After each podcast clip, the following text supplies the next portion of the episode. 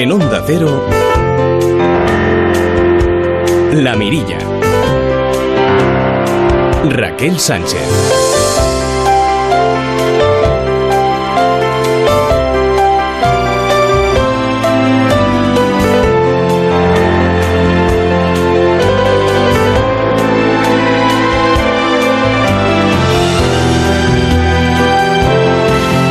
¿Cómo están? Muy buenas noches. Bienvenidos a La Mirilla.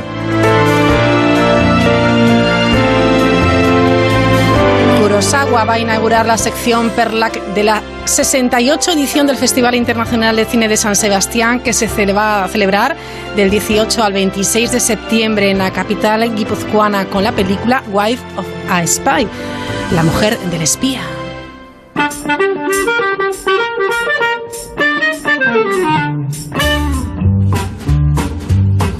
Como nos gusta, ¿verdad? Que siga la cultura, que sigan, eh, aunque sea con retrasos en muchas ocasiones y a veces lamentablemente con suspensiones, como la Feria del Libro de Madrid, produciéndose cuantos más actos culturales, mejor.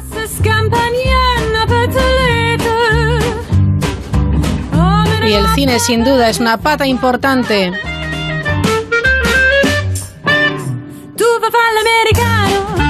Mucho tiempo los astrónomos mapearon una galaxia muy muy lejana utilizando ondas de radio y descubrieron que tiene una forma sorprendentemente familiar, un caza imperial de la saga Star Wars. No es broma, es cierto. Misiones de la NASA exploran la galaxia que dicen parece un caza imperial. Daría para otra película de cine. De cine también parece que dentro de poco estemos comiendo grillos, pero es posible. Los insectos como fuente de alimentación. Enseguida nos vamos hasta Albacete, allí en La Roda. Hay una granja de grillos. Hablaremos eh, con uno de sus creadores, Andrés García de Lis. De los grillos a los quesos, hoy vamos a entrar en una quesería en Aro, La Rioja, empresa familiar. Una historia muy interesante, los cameros.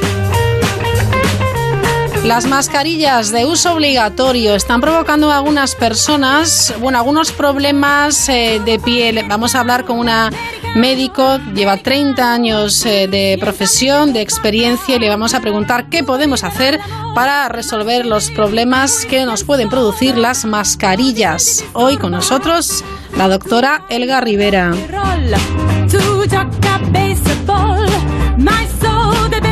Repasaremos oficios que ya no existen, los oficios y profesiones del futuro y alguna pionera. Además, con la ayuda de Maite Crespo, ya saben, vamos a crear esa pausa de serenidad y es que estamos convencidos de que dentro de muy poquito el tema del estrés, del antiestrés, ejercicios, meditación va a formar parte del día a día en las empresas. Y también hoy, Roberto Relova. Comenzamos. Para participar en la mirilla, la mirilla arroba onda cero punto es. Arrancamos hoy en Albacete, allí hay una granja de grillos, concretamente en La Roda.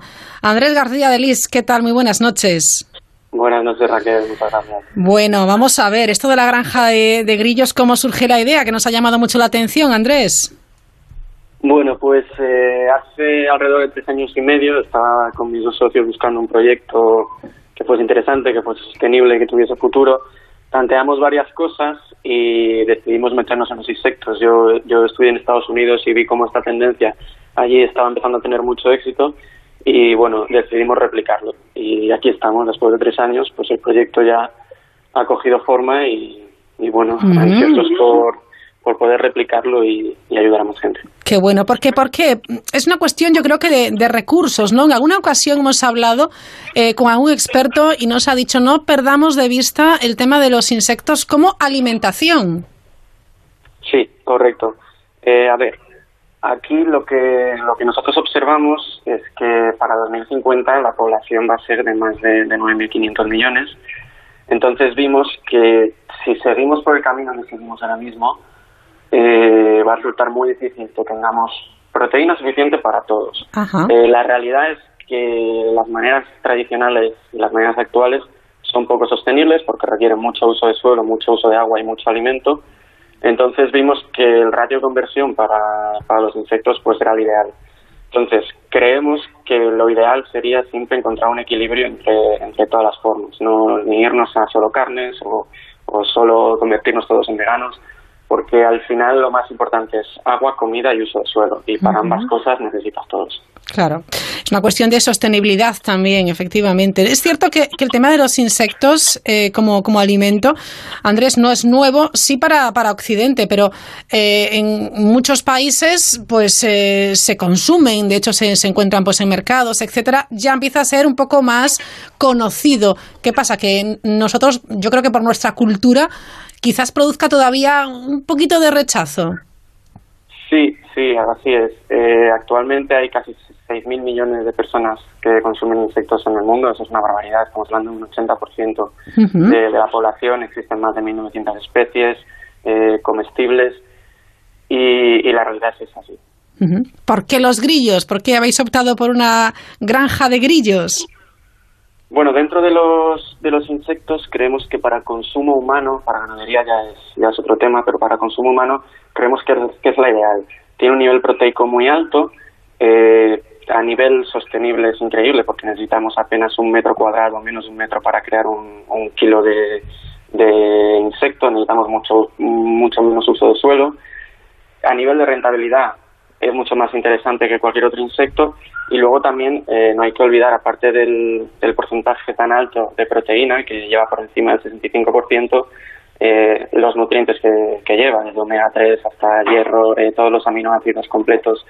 Entonces, creemos que, que es el ideal para, para el consumo humano. Eh, ¿Puede tener otros usos eh, el tema de los grillos? Sí, nosotros ahora mismo estamos centrados en una variedad que se llama Acheta domesticus. Eh, nosotros trabajamos con, mm, con una empresa que se llama Insecnology, que es nuestro partner en todo esto. Es, es, un, es un señor holandés que es una eminencia en, en todo esto. Entonces, con él pues hemos visto los, los distintos usos que, se puede dar para, para, pues para todo esto. Por ejemplo, en especial para el grillo, todo es aprovechable, todos los productos y los subproductos. Eh, digamos, con el grillo en sí se pueden hacer harinas, pastas, barritas, batidos, eh, un montón de cosas para ganadería y, agricultura. Eh, se pueden obtener harinas para, para ganaderías también, piensos, aceites. la, todo el sector farmacéutico eh, también se está moviendo un poco por aquí, por, la, ah. el gran contenido de quitina que, tienen los insectos. El compost eh, se puede utilizar como alimento para reptiles, para piensos para mascotas, perros, gatos. En fin, estamos hablando de algo que, que tiene tantas salidas que, es difícil pensar que no se haya empezado a utilizar hasta ahora. Sí, sí. Eh, desde, después de esta exposición, eh, bueno, pues parece que, que llegamos un poco tarde, pero llegamos. ¿Cómo son vuestras instalaciones? ¿Cómo es una granja de, grillos? ¿Cómo se crían? ¿Cómo se controla? ¿Cómo se, se evalúan? ¿Cómo, ¿Qué garantías eh, eh, tenéis que, bueno, o qué evaluación tenéis que hacer para que tenga todas las garantías? Bueno, pues eh, realmente esto es tan nuevo que nosotros, como, no como no había nada regulado per se, lo que decidimos es fijarnos en las máximas exigencias para, para el nivel sanitario que había y hemos construido nuestra granja en base a eso. Por lo tanto, eh, es, es prácticamente es prácticamente como una sala blanca en, el que, en el que todos los suelos están tratados, eh, todo está acondicionado para el consumo humano, precisamente porque teníamos miedo de que de que al ser algo tan nuevo, pues, pues nos lo rechazasen. Tenemos Rega, que somos la primera granja en España que lo tiene, porque todo el mundo tiene núcleo zoológico, vamos a tener permiso sanitario. Y, bueno, pues creemos que, que como startup en este, en este aspecto vamos a ser punteros dentro de España y creemos que también a nivel, a nivel internacional, porque eh, gracias a, a Insecnology y a nuestro trabajo en todo lo que es climatización, en todo lo que es distribución, escalabilidad e industrialización, pues estamos consiguiendo una productividad y unos resultados realmente fabulosos. Andrés, ¿por qué habéis elegido la roda? Eh, bueno, primero porque somos de aquí, entonces eh, pues lo ideal sería poder trabajar cerca de casa. Pero hay otra razón que es que es el uso del suelo. Hay muy pocas localidades a nivel nacional que tengan su uso del suelo eh, industrial adaptado para, para la cría de insectos y nosotros lo que queríamos era estar en un polígono con las ventajas logísticas que, que eso nos da. Entonces lo planteamos al, al ayuntamiento de, de La Roda y la verdad que, que el alcalde ha hecho todo lo posible por ayudarnos, han confiado en el proyecto y, nos han ayudado un montón también. Eh, sería interesante, lo decías al inicio, eh, Andrés García Delis, que eh, cuantas más eh, personas o empresas se involucraran mejor, ¿no? Para hacer de esto, bueno, pues un mercado, un mercado potente y, consolidarse. Eh, ¿Se puede involucrar o se están involucrando empresas particulares en, el tema de los grillos, de la cría de grillos? Sí, así es. Nosotros, eh, una vez que desarrollamos este primer modelo de granja y hemos testeado que funciona, que es productiva y que es muy rentable, hay que decir que hemos invertido más de 300.000 euros en desarrollar este modelo entonces lo que queremos hacer es, eh, digamos, emular un poco las integraciones de, las granjas de pollos, pero de, desviarnos un poco de, lo que es el modelo de negocio convencional que ellas, que ellas tratan. Entonces, nosotros lo que hacemos es entregar granjas llave en mano en el que eh, la persona que, que nos contrata bien tiene la opción o no de integrarse.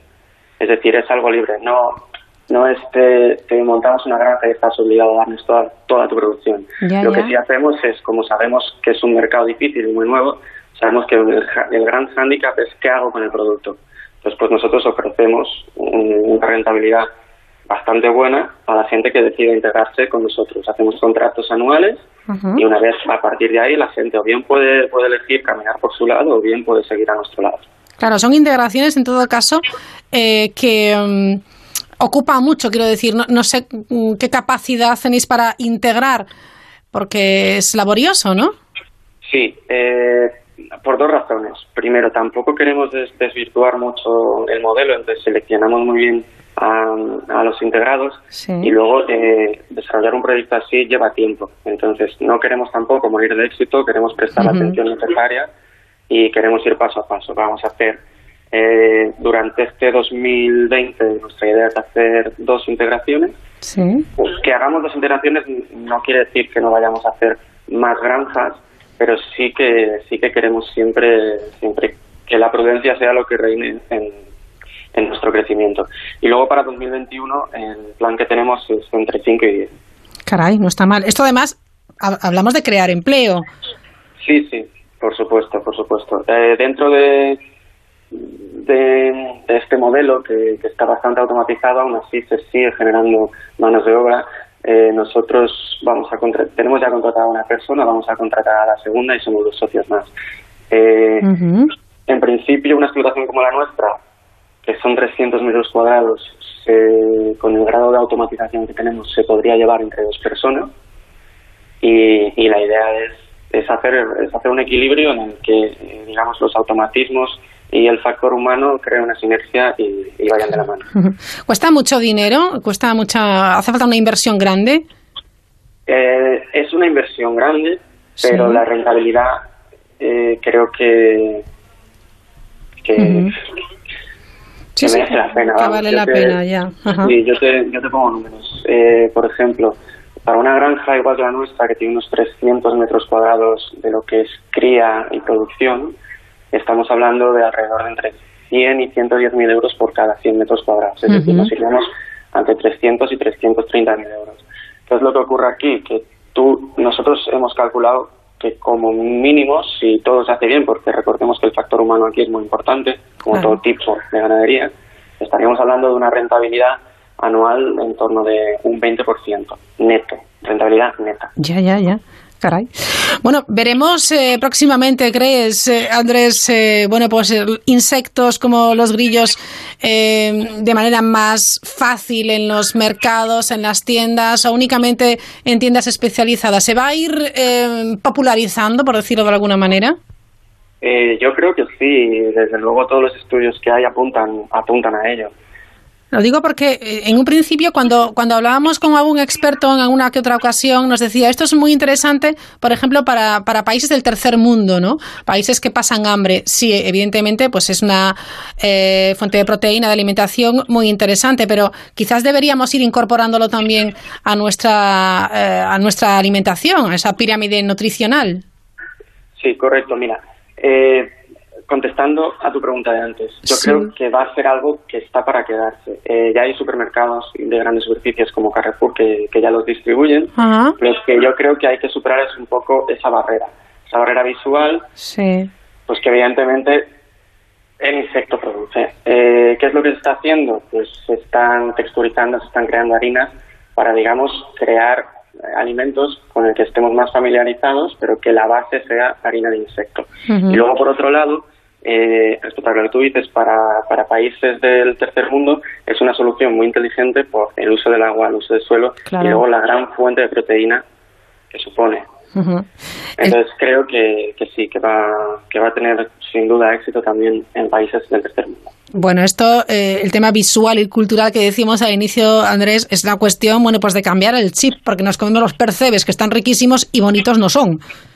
Sí, yo, yo, yo, yo siempre hablo de eso. imagínate el hambre que debería tener el señor que se comió el primer percebe. Pues esto es un poco lo mismo.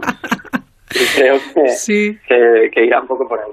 Bueno, es, quitarnos el, el miedo. Sí, seguro que sí. Bueno, pues nada, granja de grillos en la Roda, en, Albacete. Parece que los insectos vienen y lo hacen para, para, quedarse y quién sabe si dentro de nada, bueno, pues los, los incluimos y quizás deberíamos, ¿no? Por el alto contenido de, proteína que tiene, incluirnos en, nuestra alimentación y también ya, claro, voy a más, en comedores, etcétera. Eh, en, en los colegios es una cuestión, lo dicho, cultural casi, ¿no? Sí, yo creo que, poco a poco iremos, iremos adoptando esa tendencia, sobre todo porque creo que, va a ser necesario además. Andrés García Elis, gracias por estar esta noche con nosotros. Mucha suerte con la granja de, grillos y, nada, seguimos en contacto, ¿vale? Muchísimas gracias, Raquel, y muchísimas gracias por el tiempo que nos has dado. Un placer, hasta luego, suerte. Adiós. One, two, three, four.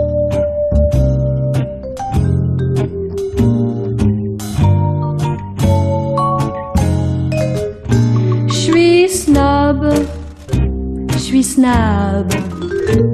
C'est vraiment le seul défaut que je gobe. Ça demande des mois turbins, c'est une vie de galérien. Mais quand je serai avec Hildegarde, c'est toujours. Bueno, si tienen curiosidad, entran en www.origenfarms.com. Origin Farms, que es la empresa de Andrés, de Andrés García de Lis. Ahora solo falta que un cocinero nos cuente cómo cocinar los grillos, cómo hacerlos, fritos, creo que se comen bien. Pues habrá que probarlos.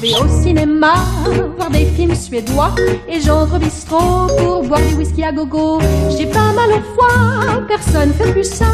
J'ai un ulcère, c'est moins banal et plus cher. Je suis snob, c'est bad. Je m'appelle Eva, mais on dit Bob. Dejamos Albacete, ponemos rumbo a Aro, a La Rioja. L'odeur du crottin, je ne fréquente que des baronnes, oh non comme des trombones. Je suis snob, excessivement snob. Et quand je parle d'amour, c'est toute nue dans la cour. Maestros queseros desde el año 1961 hablamos de Lácteos Martínez. ¿Qué son los cameros? Sonia Martínez, ¿qué tal? Muy buenas noches. Hola, buenas noches. Nos gusta mucho acercarnos a los productos de nuestra tierra, los productos que nos dan nuestros campos, nuestros eh, viñedos, nuestra ganadería. Es lo que tenemos y hemos visto además que es un valor, Sonia, en alza y que tenemos que valorar mucho. Mm, sí, eso, bueno, eh, nosotros creemos que es un, un tema importante que además está un poco abandonado. Eh, pero si no, si no apoyamos el sector primario, a la larga creo que tendremos las cosas un poquito más difíciles. Bueno, hemos visto además con este tema del coronavirus que eh, necesitábamos, necesitamos este sector primario y sobre todo, bueno, pues darles nuestro apoyo es fundamental, ¿eh? Hmm, sí, además hay que entender también que son trabajos duros y, y que no todo el mundo está dispuesto a hacerlo pero necesitan todo nuestro apoyo y sobre todo eh, que tengan una parte de comercio justo eh, para que podamos seguir disfrutando de ello y que, y que nos sigan abasteciendo, que al final es muy fácil decir tengo una manzana encima de la mesa, pero esa manzana para llegar ahí eh, ha tenido que haber un señor que, que, o una señora que haya hecho su trabajo, claro. Evidentemente. Bueno, Sonia Martínez es la directora comercial de, bueno, pues eh, de, Lácteos Martínez, que son los cameros, una eh, empresa familiar de origen riojano, tiene la sede central en Aro y ha sobrevivido, supongo que, que, bueno, gracias al gran trabajo, a la, mm, al empeño de mantener la tradición, pero siempre también teniendo en cuenta las nuevas herramientas. Es, supongo que una mezcla de, tradición e innovación, ¿no? Sí, esto es un clásico, yo creo, pero, pero sí es cierto. Eh, al final hay que, no hay que perder un poco la visión del origen, eh, porque nosotros, evidentemente, nuestros padres, eh, cuando comenzaron, pues eran unos pequeños artesanos. Y, y después, con el tiempo, las circunstancias van evolucionando y van haciendo que tengas que ir incorporando cosas, en este caso, sobre todo me, refiero un poco más a tecnología. Tienes que ir incorporando cosas o sistemas de gestión que te van facilitando y que te hacen más más competitivo en el mercado. Pero eh, en nuestro caso lo que tenemos clarísimo es que no queríamos olvidar esa base, esa filosofía que, que nos impregnaron eh, a los cuatro hermanos que estamos ahora, y nos impregnaron, lo, o sea, lo tenemos como marcado en el ADN, ¿no? El, el hecho de, de, mantener, por ejemplo, las recetas que, que, bueno, siempre se, cuando decimos que tenemos recetas originales, siempre varían un poco porque los, los, eh, los gustos en el mercado y también esa tecnología tiene que hacer que adaptes un poco la receta. Pero en base, toda la elaboración que tenemos, las cortezas naturales, los baños de aceite de oliva, todo ese tipo de, recetas eh, vienen del origen, casi del año 61, como quien dice. Claro, es una, es una pasada, de cuando Jesús repartía en bicicleta por aro, pues ese, ese, queso, ese queso fresco, ¿no? Y la cuajada. Sí, lo llamaba el queso de la bicicleta, sí, por eso, porque como el queso fresco es un producto muy perecedero, sí. Eh, nada, en cuanto lo elaboraban tenían que salir corriendo a venderlo porque, claro, ahora tenemos eh, transporte en frío, frigoríficos en todas las casas, tenemos todo, pero claro, en los años 70 esto tampoco era así y había que venderlo muy rápido para que no se pusiera malo. ¿Cómo es, eh, Sonia, vivir en la parte superior de una quesería? Uf, bueno, para mí absolutamente maravilloso. Yo tengo unos recuerdos increíbles de, esa época de mi vida, bueno, aparte que era mi infancia, evidentemente, claro. pero, pero yo creo que los cuatro hermanos, o sea, tenemos unos recuerdos increíbles. pero incluso eh, amigas mías, eh, me recordaba una de ellas eh, hace poco, que me decía, yo tengo el recuerdo de tu casa, de lo divertido que era ir a tu casa, porque siempre había como cosas, era todo muy grande, era todo muy, muy, vivir en la calle un poco también, porque los niños, sí, eh, claro. pues con un poco de tierra y un palo ya vale. Efectivamente, y con poco más nos contentábamos, y es, algo que también hay que, hay que recuperar, lo más cercano, lo más próximo, y estar, eh, bueno, pues muy enraizados, yo creo. Bueno, pues a ir al origen, pero es que, mm, bueno, pues con después de, de trabajo, trabajo, trabajo, trabajo, los lácteos, eh, los cameros, es que se puede tomar eh, desde México, Austria, República Checa, Bulgaria, Dinamarca, Eslovaquia. Es una pasada, Sonia. Bueno, poco a poco eso ha sido un trabajo muy muy duro. Además, sobre todo el tema de exportación brilla mucho, evidentemente, porque decir que, que, envías producto, que, que, envías un queso a la otra punta del mundo es, es muy brillante. Pero hay detrás un trabajo muy duro, además de, de, parte del equipo, bueno, de, todos juntos, evidentemente, pero de exportación, el equipo de exportación ha hecho un trabajo importante. Eh, exportar queso no es fácil porque es un producto vivo. el, queso no está metido en un, en un bote, ¿no? Que, que, que, puedes tenerlo estabilizado, sino que es un producto que evoluciona con el tiempo. En nuestro caso, además, lo tenemos más difícil porque tenemos cortezas naturales y esos mohos, eh, a medida que va pasando el tiempo, eh, van evolucionando y, claro, eh, zonas o, países que el, que el, transporte es más largo, cada vez que cruzamos un charco, bueno, claro. Eh, es más difícil de, de, tener ese, de, tener ese producto como en origen, para entendernos. Pero bueno, hemos tenido la suerte de encontrar importadores, creemos que transmitimos muy bien la filosofía que tenemos de producto y al final el cliente en el otro lado del charco, mm, la verdad que, que bueno, le gusta mucho el producto y lo, lo admite muy bien. Claro, es que hablamos de, bueno, pues del otro lado del charco, pues Estados Unidos, pero también en Asia, eh, Hong Kong, etcétera, etcétera. El Mo, el Mo es el aliado inesperado. ¿Por qué? Cuéntanos cuál es, eh, qué, qué, qué, sucede con, con, el Mo. Y también me gustaría que nos explicaras cómo se utilizan eh, estas cortezas naturales. Pues, como bien dices, el Mo es digamos que es el, el, amigo de los queseros y el enemigo del consumidor. Como mm. consumidores no queremos ver mo, pero lo que tenemos que darnos cuenta es que ese mo es el que nos está aportando ese sabor, ese ese bouquet, ¿no? que llaman un poco los franceses el bouquet final. Sí. Eh, ahí se produce una, unas reacciones químicas muy activas, eh, que esos mos lo que están haciendo es alimentarse de la proteína y de la grasa y nos están soltando esos sabores, ¿no? Poco a poco. Por eso las maduraciones en queso también son largas. ¿Qué ocurre? Que cuando vamos al mercado no queremos ver el moho porque lo relacionamos con, eh, con que algo se ha puesto malo en el frigorífico. Pero en el caso del queso no es así. Sí que es cierto que cuando tienes un desarrollo de moho en el, en el corte, digamos, del queso, es mejor quitarlo. Eh, pero siempre que esté el moho en corteza no pasa nada, un paño un poquito húmedo, incluso si quieres darle un poquito de grasa, de aceite de oliva o de... No hay ningún problema, al contrario, se te va a curar mucho mejor. Eh, de hecho, nosotros le damos baños de aceite de oliva para controlar ese crecimiento del moho, si no, mm. eh, crecería mucho el moho y digamos que se quedarían los quesos muy pequeños porque se los comerían, como bien dicen. Los mohos son muy listos. Son, son. y, y bueno, en cuanto a cortezas naturales, yo nosotros somos grandes defensores de las cortezas naturales porque entendemos que, que en España se viene de, de una cultura, eh, claro, si, hablamos de los años, sobre todo los años 80, en los que en alimentación sobre todo la, la demanda era muy, muy superior a la oferta, había que hacer un producto muy joven, muy rápido, porque la gente quería comer y necesitaba mm. gastar y comer.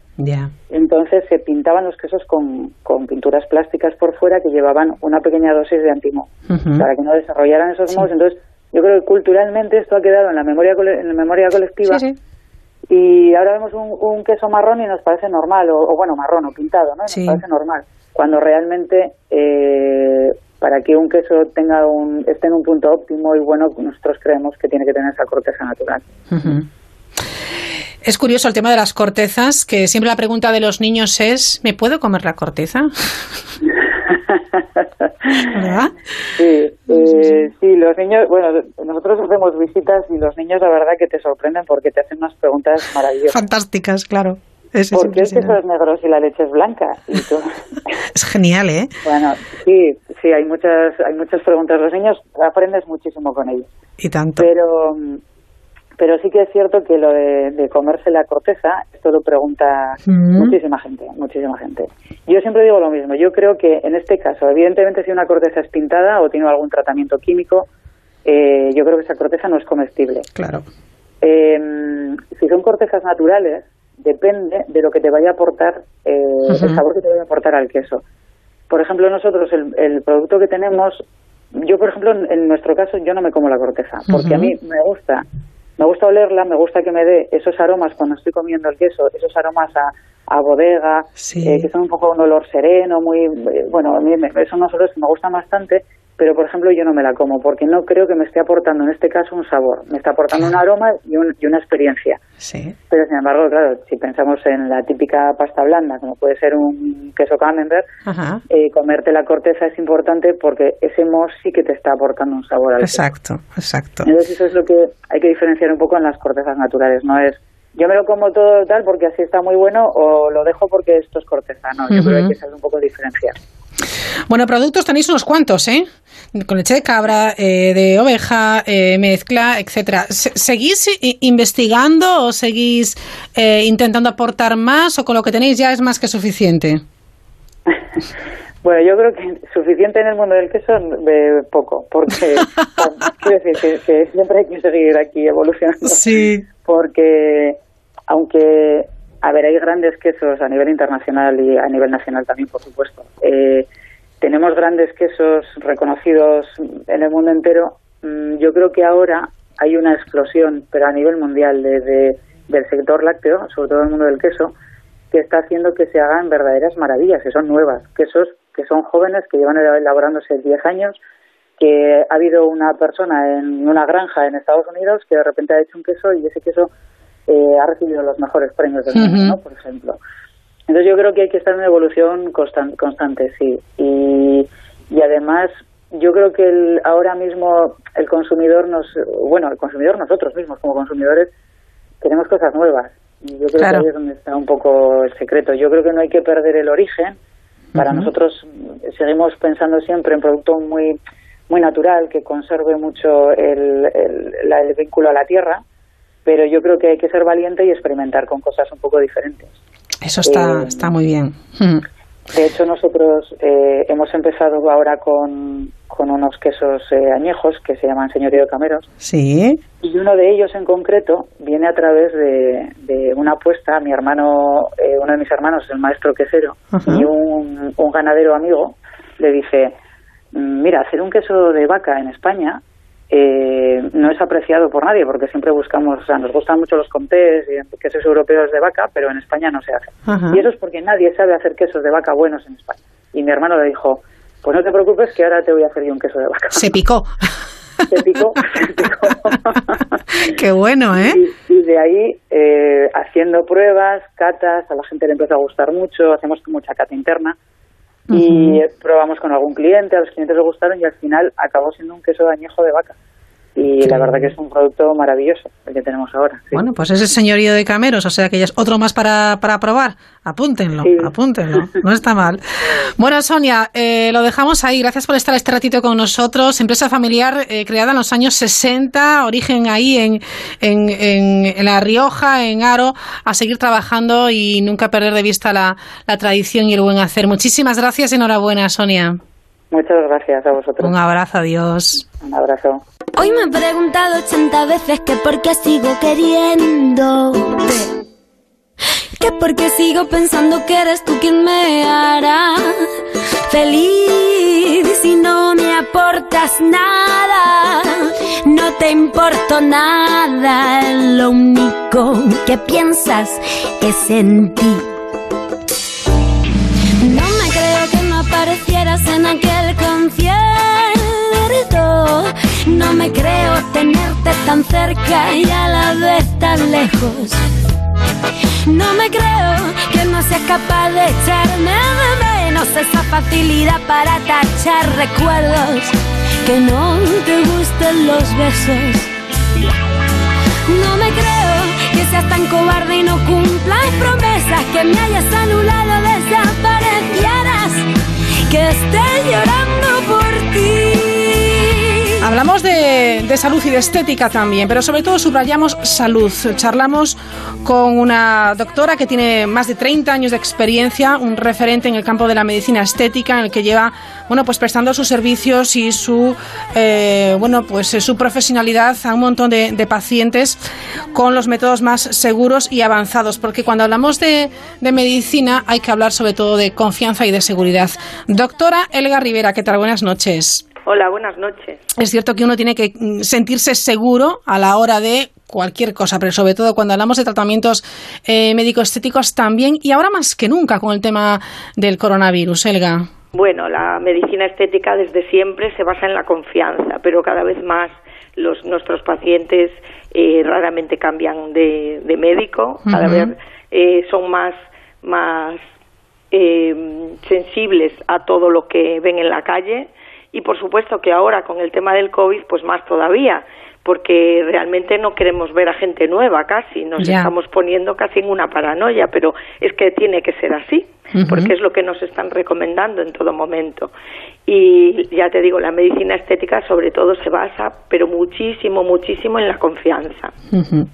Bueno, entre esas recomendaciones de, los expertos, eh, doctora Rivera, está el uso de las mascarillas que está dando más de un problema a algunas personas en, eh, a la hora, bueno, pues de, sufrir incluso granos, acné, picores, eh, labios resecos, etcétera. Estamos viendo muchísimas personas con problemas. ¿Se puede de alguna manera prevenirlos o tratarlos en su caso?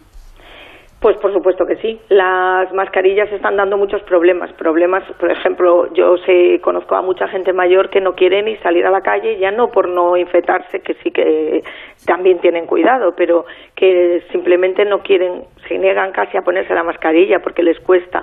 Cuando ya a una persona de edad le cuesta caminar o le cuesta subir una cuesta con una mascarilla, es imposible prácticamente. En una ciudad como la nuestra, yo trabajo en Vigo, sabes perfectamente que todos son cuestas. Entonces la gente mayor lo pasa mal, lo pasa mal a nivel eh, respiración por supuesto, están respirando todo el rato mal, pero aparte, sobre la piel tiene unas consecuencias importantes. Es, es, cierto que tenemos que tratar esas consecuencias, porque la mascarilla tenemos que ponérnosla. Yo lo he tenido claro desde, vamos, desde febrero. Yo cuando no pedían que se pusiera mascarilla, en mi clínica estaba todo el mundo con mascarilla, ¿ya? Porque mm, es una cosa que nos parecía ya evidente en ese momento. Eh, entonces, claro, el uso de la mascarilla continuo pues lleva a varias cosas. Este verano ha sido un verano muy cálido, incluso en Galicia, y mm, hay una deshidratación de la piel por el exceso de calor. El calor eh, hace que el agua se evapore y la hidratación depende mucho del agua.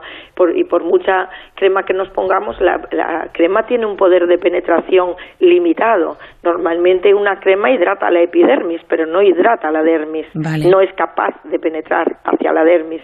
Con lo cual, tenemos que buscar la manera de que esa penetración sea efectiva. Una manera es ya usando serums, por ejemplo, los serums liposomados o nanosomados van en un vehículo que hace que el producto penetre mucho más a fondo. Eh, por supuesto, en verano se recomienda serums con vitaminas porque las vitaminas con el calor y con el sol se, se eliminan muchísimo de la piel y es importante que la piel esté vitaminada y proteinada. Eh, entonces, todo este tipo de cosas es importante, pero claro, hay muchas personas que vienen con la piel no solo seca, sino muy deteriorada. Personas de 40 años que de repente no han tenido ningún grano en su vida y ahora aparecen con una serie de granos alrededor de la boca y que es por el uso de las mascarillas ya dejémonos aparte de, reacciones alérgicas, que hay personas que necesitan usar mascarillas de algodón porque les dan alergia a las mascarillas quirúrgicas o las mascarillas con, con telas con fibras. Entonces ahí aparece un pequeño punteado o incluso una foliculitis, que es como la foliculitis es una inflamación de los folículos pilosos, que es como un punteado que a veces eh, puede ser de tipo urticariforme o no. Realmente a veces solamente es irritante, es como de pieles sensibles que se inflaman los folículos. Pero todo este tipo de, cosas se están produciendo en este momento. Entonces, lo primero que hay que hacer es intentar mantener la piel hidratada. Si con el producto que usamos en casa no es suficiente, tenemos que intentar llegarnos a un centro de medicina estética para hacernos un peeling. Hay peelings que son, porque claro, la palabra peeling quiere decir Eh, esa exfoliación eh, puede ser buena o mala de cara al sol dependiendo de lo que haga el profesional. Hay peelings que se pueden usar perfectamente en verano porque son de baja concentración y no erosionan mucho la superficie, pero sí que limpian los poros. Y eh, limpiar esos poros quiere decir que va la crema que vamos a poner o el serum va a penetrar mejor, con lo cual vamos a tener una hidratación más exhaustiva. De todas maneras, cuando nosotros hacemos un peeling en, en cabina, eh, usamos también productos hidratantes a continuación para dejar esa piel bien hidratada. Y sí que he tenido gente y personas, pacientes, este primavera-verano, está un poco rarita que estamos teniendo muy atrasada o adelantada en el tiempo, pero atrasada en cuanto a, ganas de hacernos cosas, porque nos es como que nos han robado la primavera, parece, ¿no? y tanto, sí. Y tanto pues entonces este tipo de, de tratamiento se está haciendo incluso en personas muy susceptibles o personas que tienen la piel muy sensible una vez al mes con esto vamos a tener una mejoría importante en la piel. Y aquellas personas que ya han desarrollado un brote de acné, pues ya tenemos que ser pues un poquito más cautelosos. Usar, eh, hay peelings específicos para el acné, podemos también inyectar vitaminas. La gente cuando decimos inyectar a veces se asusta porque piensan que vamos a inyectar ahí con una aguja enorme y, y todo lleno de pinchazos y para nada. Realmente lo que hacemos con el con, eh, con la inyección de vitaminas es con una pistola hacer pequeños punteados muy chiquitos, muy chiquitos por toda la superficie que nos van a favorecer un aumento de las defensas de esa piel, un aumento de la hidratación. Usamos productos incluso para cerrar el poro, como el flúor, aminoácidos para em, hacer una nutrición de esa piel y, vitaminas que nos van a proteger mucho de la deshidratación y del sol. Eh, cuando ya tenemos una piel mm, pues con mucho problema, podemos hacer otras cosas. Eh, como por ejemplo los, el, el, láser de baja potencia o terapéutico, los LEDs. Los LEDs nos, nos calman mucho la piel y mejoran mucho el acné y no son incompatibles con el verano. Hay que ponerse un protector solar, por supuesto, ah, pero tenemos que en una piel acnéica hay que ponerlo siempre. Y, y luego yo mm, siempre también comento con respeto al protector que tampoco podemos usar cualquier protector porque los protectores esos muy muy gordos y muy blancos de la playa que llevan un protector físico muy importante muy grueso como a base de dióxido de titanio en este tipo de pieles saturan saturan mucho los poros. Entonces para la calle no es necesario usar eso. Tenemos protectores químicos que nos van a proteger perfectamente la piel que evitan manchas que vamos bien protegidos pero que no saturan el poro ni nos van a dar grasa a la piel. Entonces es importante que vayan a su médico para que les recomiende un buen protector para usar a diario en la calle. Perfecto. Eh, hemos hablado un poco pues de, de, la piel, de nuestro rostro, la eh, facial. Los labios, por ejemplo, hay gente que también eh, se queja, dice que se les seca mucho, que tiene algún problema. ¿Podemos hidratarlos también? Por supuesto. Mira, hay productos que son específicos para hidratación de labios. lo que pasa es que la mayoría solo hacen una película externa y nada más. Eh, hay productos nutritivos para labios. Ah. Eh, y, luego lo que hidrata más de este mundo es el ácido hialurónico. Mm. O sea que si nosotros no queremos aumento de labios, ni queremos quitarnos arrugas o porque no las tenemos o porque no queremos, siempre podemos hidratarnos los labios con un ácido hialurónico. Y claro, un ácido hialurónico externo tiene una penetración bastante pequeña estamos eh, siempre oyendo publicidad sobre el ácido hialurónico en cremas. Bueno, yo no he visto ninguna crema de ácido hialurónico que realmente haga lo que hace un ácido hialurónico inyectado, ni la décima ni la mileava parte, vamos, no, es imposible. Sí que es cierto que nosotros hidratamos muchos labios simplemente con dos puntos de inyección en los ángulos de la boca. En una pequeña cánula se pone un producto a base de ácido hialurónico hidratante y el labio queda perfectamente hidratado. Nos va a mejorar el contorno, nos va a mejorar el aspecto del labio, pero sin volumen. No es necesario dar volumen. Por supuesto que los productos de volumen también hidratan, pero es mucho más eficaz esto y además no tenemos por qué recibir volumen si es que no lo queremos. Claro, bueno, las mascarillas que dan a algunas personas algunos problemas, pues que sepan que hay manera de tratar esos problemas, sobre todo manteniendo esa piel, si no me equivoco, Elga Rivera me, me corriges, eh, una piel tiene que estar limpia, hidratada y luego ya si tenemos esos problemas de un brote de acné o algún granito, etcétera, bueno, primero determinar que no se tiene una alergia, efectivamente. Y a lo mejor eso, a lo mejor usar mascarillas de algodón, hay mascarillas de algodón que se les puede poner un filtro Exacto. y no hay ningún problema con usarlas. Claro, claro. Y luego, bueno, pues eh, según el, diagnóstico se empleará un tratamiento u otro. Las mascarillas, que son uno de los temas del verano, en todo caso, ha sido un verano o está siendo un verano, eh, doctora Rivera, muy, muy raro, ¿no? Muy distinto. ¿En, pues muy raro. ¿En qué nos estamos preocupando? Pues, a ver, nos, yo creo que a veces nos preocupamos de todo menos de lo que debemos de preocuparnos, eh, porque realmente a ver, lo que tenemos es que ponernos la mascarilla y guardar la distancia, diga quien lo diga. Eso está, está clarísimo. De todas maneras, con respecto a otras cosas, tenemos que vivir, como es lógico. Tenemos que trabajar, tenemos que hacer cierta vida social. Lo que pasa que tendremos que intentar hacer una vida social pues un poco más limitada. Pues limitarnos a nuestros eh, amigos más cercanos, que sepamos que están bien cuidados, a nuestro entorno más, más concreto, a pocas personas. Intentar no estar en sitios multitudinarios porque ya vemos lo que está pasando. Realmente la gente se está eh, contagiando o se está enfermando eh, cuando se ponen en grupos grandes o cuando se acercan a sitios donde donde hay abrazos.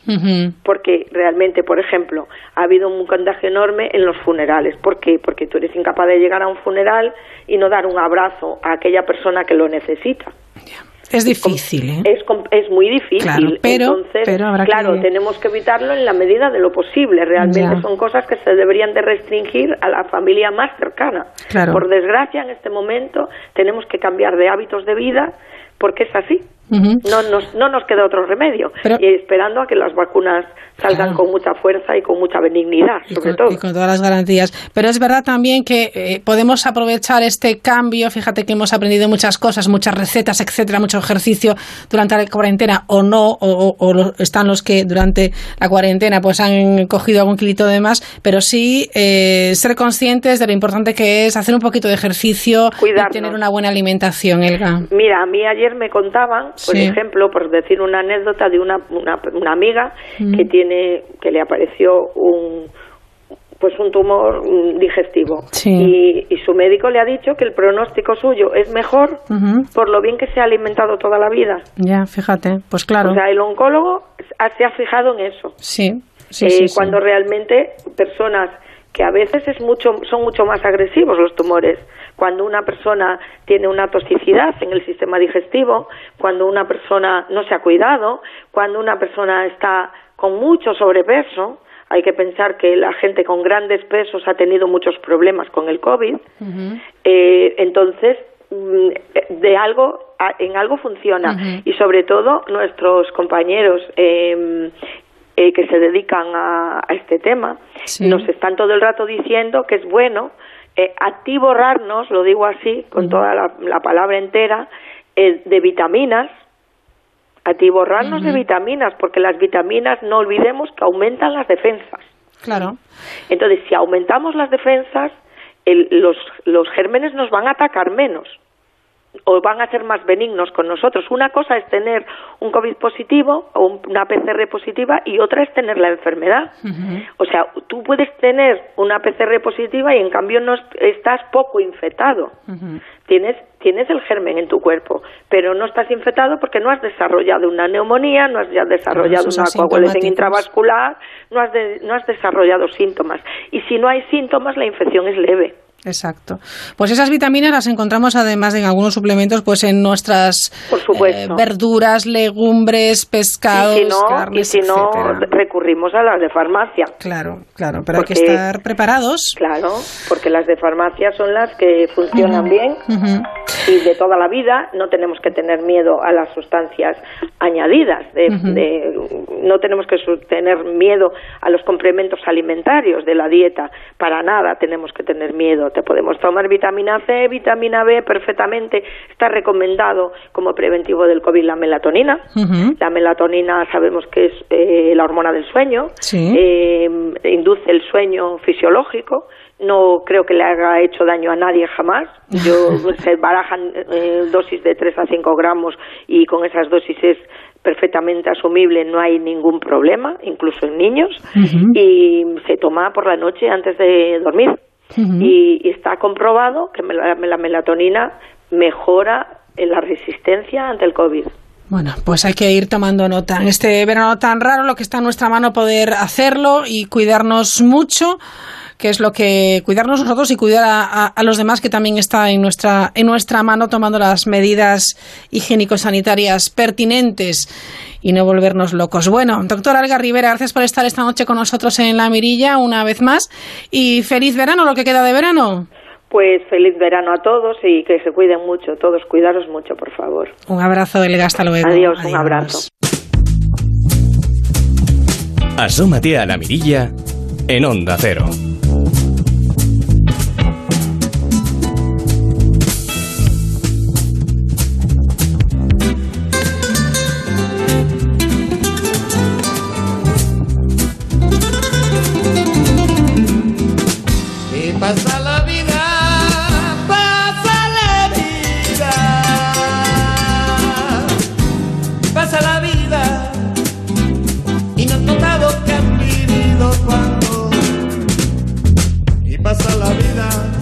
Notado que has vivido cuando...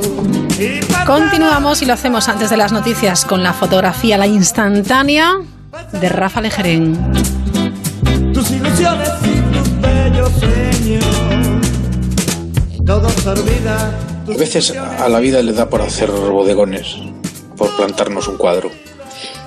Coloca aquí dos manzanas, al lado unas uvas, allí una jarra de agua, una ristra de ajos colgada al fondo y ya te presenta el cuadro.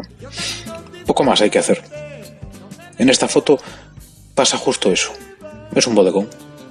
Y no hay más vuelta que darle. Se ve la orilla de la playa con la arena empapada haciendo de lienzo. La mitad superior del cuadro es el mar que está viniendo. Una ola pequeña, negra, llegará en la siguiente foto. El mar se ve azul oscuro, casi negro, porque todavía está amaneciendo. En la orilla yace una silla de playa. Como si se hubiera caído de bruces, como vencida por un disparo en la barriga, la silla clava el respaldo en la arena, caída hacia adelante. La silla, abandonada a las olas, está derrotada o muerta. No se distingue si todavía respira. Es un bodegón que ha pintado agosto para decir que todo se termina y que el verano también se acaba. Muerta la silla, se acabó la playa. Aunque claro que también habrá que decir que dos fotogramas más tarde apareció una señora y viendo que nadie miraba, se acercó a la silla, la examinó de un vistazo, la dobló y se la llevó debajo del brazo. Porque si no es para este, seguro que para el próximo verano todavía me sirve.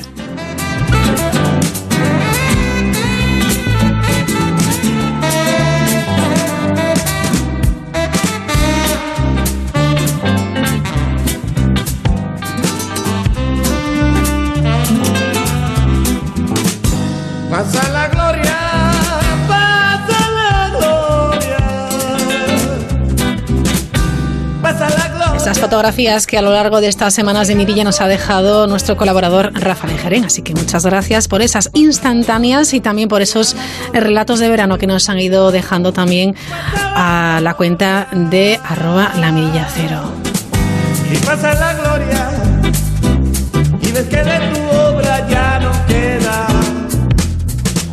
Todavía tenemos muchas cosas que contarles en la sintonía de La Mirilla, aquí en Onda Cero, después de las noticias. En cinco minutos, seis, volvemos con Belén Varela, con Maite Crespo, con Natalia Canoa y con Roberto Relova.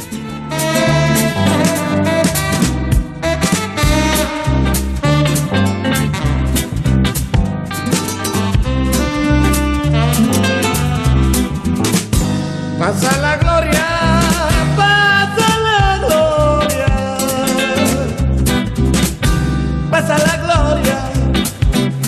Ciega la soberbia, día. Pasa la gloria, no ciega la soberbia, pero un día. Pasa la gloria. Y pasa la gloria. Y ves que de tu obra ya no queda ni la memoria y ves que de tu obra ya no queda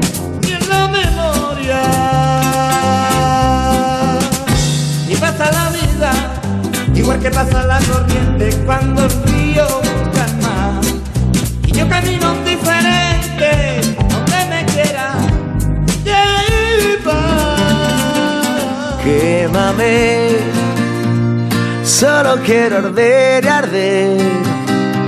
Luciérnaga al anochecer en un concierto salvaje.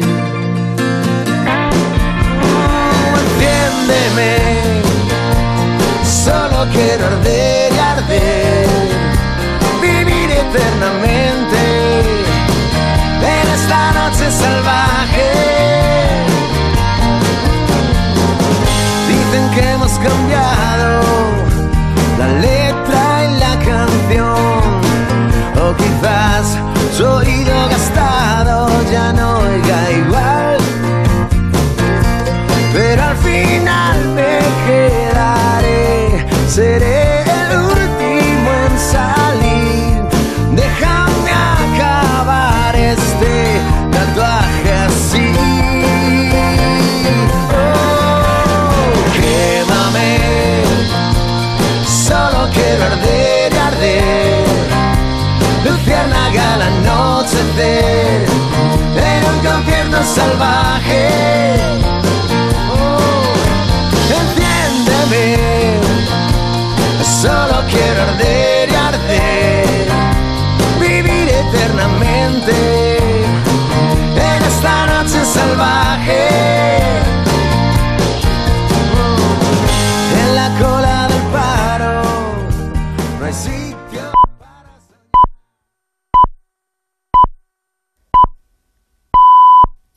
las 10, las 9 en Canarias. Noticias en Onda Cero. Muy buenas noches. El lunes que viene comienza la primera ronda de contactos del presidente del Gobierno con los líderes de los principales partidos desde que se declaró el estado de alarma en marzo. Pedro Sánchez se reunirá en primer lugar con el líder del PP, con Pablo Casado, con el que además del coronavirus tiene que hablar sobre la renovación de media docena de instituciones cuyo mandato ha caducado, como el Consejo General del Poder Judicial, el Tribunal Constitucional, el Consejo de Administración de Radio Televisión Española o el Defensor del Pueblo. Luego se entrevistará con la líder de Ciudadanos, Inés Arrimadas, con la vista puesta en la aprobación de los presupuestos generales del Estado. Mientras sigue aumentando el número de contagios en nuestro país por coronavirus, más de 7.000 nuevos casos de los que casi 3.600 son del último día. Aumenta también el número de ingresos a 922 en las últimas 24 horas. Y a pesar de lo que pueda parecer, muchos de estos ingresos son de personas que tienen menos de 60 años, como advierte la consejera vasca de Sanidad, Nekane Murga. Con menos frecuencia, pero si miramos quiénes están ahora en la UCI, le puedo asegurar que hay cerca del 50% son menores de 60 años. Y si están en la UCI, están con una insuficiencia respiratoria grave, con una neumonía bilateral y con riesgo de fallecer o de que les puedan dejar secuelas muy graves. Pese a la situación, no hay ninguna comunidad que haya decidido solicitar el estado de alarma, como propuso ayer Pedro Sánchez. Entre los últimos en pronunciarse está el presidente gallego, Alberto Núñez Feijóo, que no cree que sea una buena medida. Dice que es mejor reformar la ley para evitar que la gestión de la pandemia dependa en un futuro de un estado de alarma y así se lo va a proponer al Gobierno por escrito. Le puedo asegurar que ese texto no tiene más objetivo que facilitar a los ciudadanos y facilitar a las autoridades sanitarias y a las autoridades de las comunidades autónomas nuestro compromiso. No es, en ningún caso, eludir responsabilidades, es dar instrumentos para poder ejercer las responsabilidades. Y el instrumento del estado de alarma, de 17 respuestas diferentes en la misma nación, no tiene precedentes sí que ha tenido mejor acogida entre las comunidades autónomas la oferta del Gobierno de cederles 2.000 rastreadores de las Fuerzas Armadas, sobre la que el Ministerio de Defensa, por cierto, dará mañana más detalles. Murcia ya ha solicitado 60 y Galicia ha mostrado su interés. El ministro de Sanidad, Salvadorilla, ha querido lanzar además por su parte hoy un pequeño mensaje de optimismo. Dice que la vacuna contra el coronavirus podría llegar a finales de este mismo año. Declaraciones a la sexta. Hay ya un acuerdo cerrado con una compañía, AstraZeneca Oxford. Todos los países hemos optado a tener este tipo de vacunas. Es una vacuna de doble dosis. Si todo va bien, si eh, esta vacuna en concreto supera estas fases, a finales de diciembre, a finales de este año, podríamos empezar a tener dosis. Del exterior les contamos que el comisario europeo de comercio, el irlandés Phil Hogan, ha decidido dimitir tras haber sido acusado de incumplir las reglas sanitarias contra la COVID en una cena en un club de golf. Su renuncia llega después de que el primer ministro irlandés le retirara su confianza a través de un comunicado y además el presidente de Estados Unidos, Donald Trump, ha anunciado hoy a través de Twitter que va a enviar agentes federales y a la Guardia Nacional a Wisconsin para sofocar las protestas raciales que en las últimas horas han dejado dos muertos. No toleraremos los saqueos, incendios intencionados, la violencia y la ilegalidad en las calles de Estados Unidos, ha dicho en su cuenta de Twitter. Vamos ya con la información del deporte con Miguel Ángel Cordero. Algunas futbolistas de la Liga Iberdrola, entre ellas la capitana del Atlético de Madrid, Amanda San Pedro, Olga, García o el entrenador del Betis, Pierluigi Cherubino, han compartido en sus redes sociales un comunicado en el que piden que se lleve a cabo un protocolo que asegure la vuelta a la competición y se determine una fecha para el comienzo de la misma. La Real Sociedad ha cancelado los dos amistosos de, pretemporada que tenía previstos debido a un nuevo caso de positivo, caso positivo de coronavirus en la plantilla. Liga. El Lyon jugará la final de la Champions femenina frente al Wolfsburgo tras derrotar por 1-0 al PSG. Y en tenis, Roberto Bautista avanza a semifinales del Masters de Cincinnati tras derrotar por dos sets a uno al ruso Medvedev. Es toda la información. Vuelve a Onda Cero a las 11, las 10 en Canarias, en una nueva edición de La Brújula con José Miguel Azpiroz. Avances para ayudarte en el coche, como la cámara de visión trasera. Hay muchos, ¿verdad? ¿A qué te gustaría que tu seguro fuera uno de ellos? Pues hecho. Línea Directa te ofrece ahora un seguro de coche que puedes pagar mes a mes y desde solo 14 euros al mes. Línea Directa te ayuda. 917-700-700. 917-700-700. O consulta condiciones en lineadirecta.com. Si tu futuro está en el mundo de la televisión, la comunicación o las nuevas tendencias, A3 Media Formación es tu lugar. Prepárate con los profesionales más cualificados del sector audiovisual en nuestros cursos presenciales y ahora también a distancia. Matricúlate este verano y benefíciate del 25% de descuento indicando el código ONLINE25. Infórmate en a3mediaformación.com. A3 Media Formación, porque el futuro es audiovisual.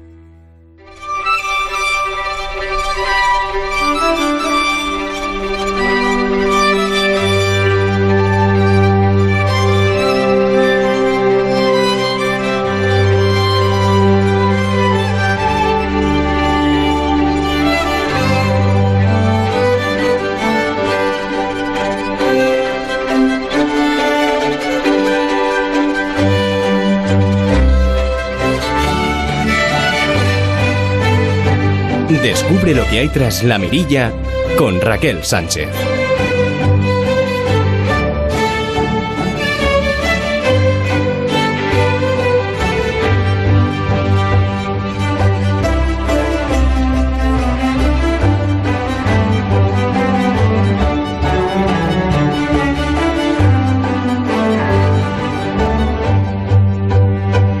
Varela, ¿qué tal? Muy buenas noches. Buenas noches. Último programa de La Mirilla con Belén Varela. Hemos repasado oficios que se han extinguido con la ayuda de nuestros oyentes, oficios del presente y del futuro, también con la ayuda de nuestros oyentes, pioneros, sobre todo pioneras, que hemos eh, bueno, pues, dedicado especial atención a aquellas primeras, primeras mujeres que han sido valientes, que han, que han sabido bueno, pues, eh, romper barreras y montar aquello que quería, un negocio, un trabajo, etcétera, y también esos trucos para el empleo de, de tu vida. Así que hoy ponemos la, la, guinda, el broche final, no sé qué, Sí. qué has traído.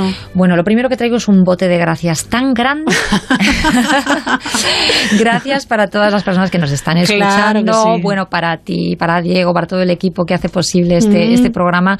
Y gracias para esas aportaciones, por esas aportaciones ¿eh? maravillosas. Sí, que enriquecen muchísimo y que y de las que estamos aprendiendo un montón. Pues sí, Sí, pues sí, la verdad es que sí. De verdad que muchas gracias. Así que muchas gracias, es que nuestros oyentes son los mejores. son los mejores. Sí, sí, bueno, pues ya vamos a dedicar, ¿qué te parece? Un- una despedida a, a- a oficios que se van. Ajá.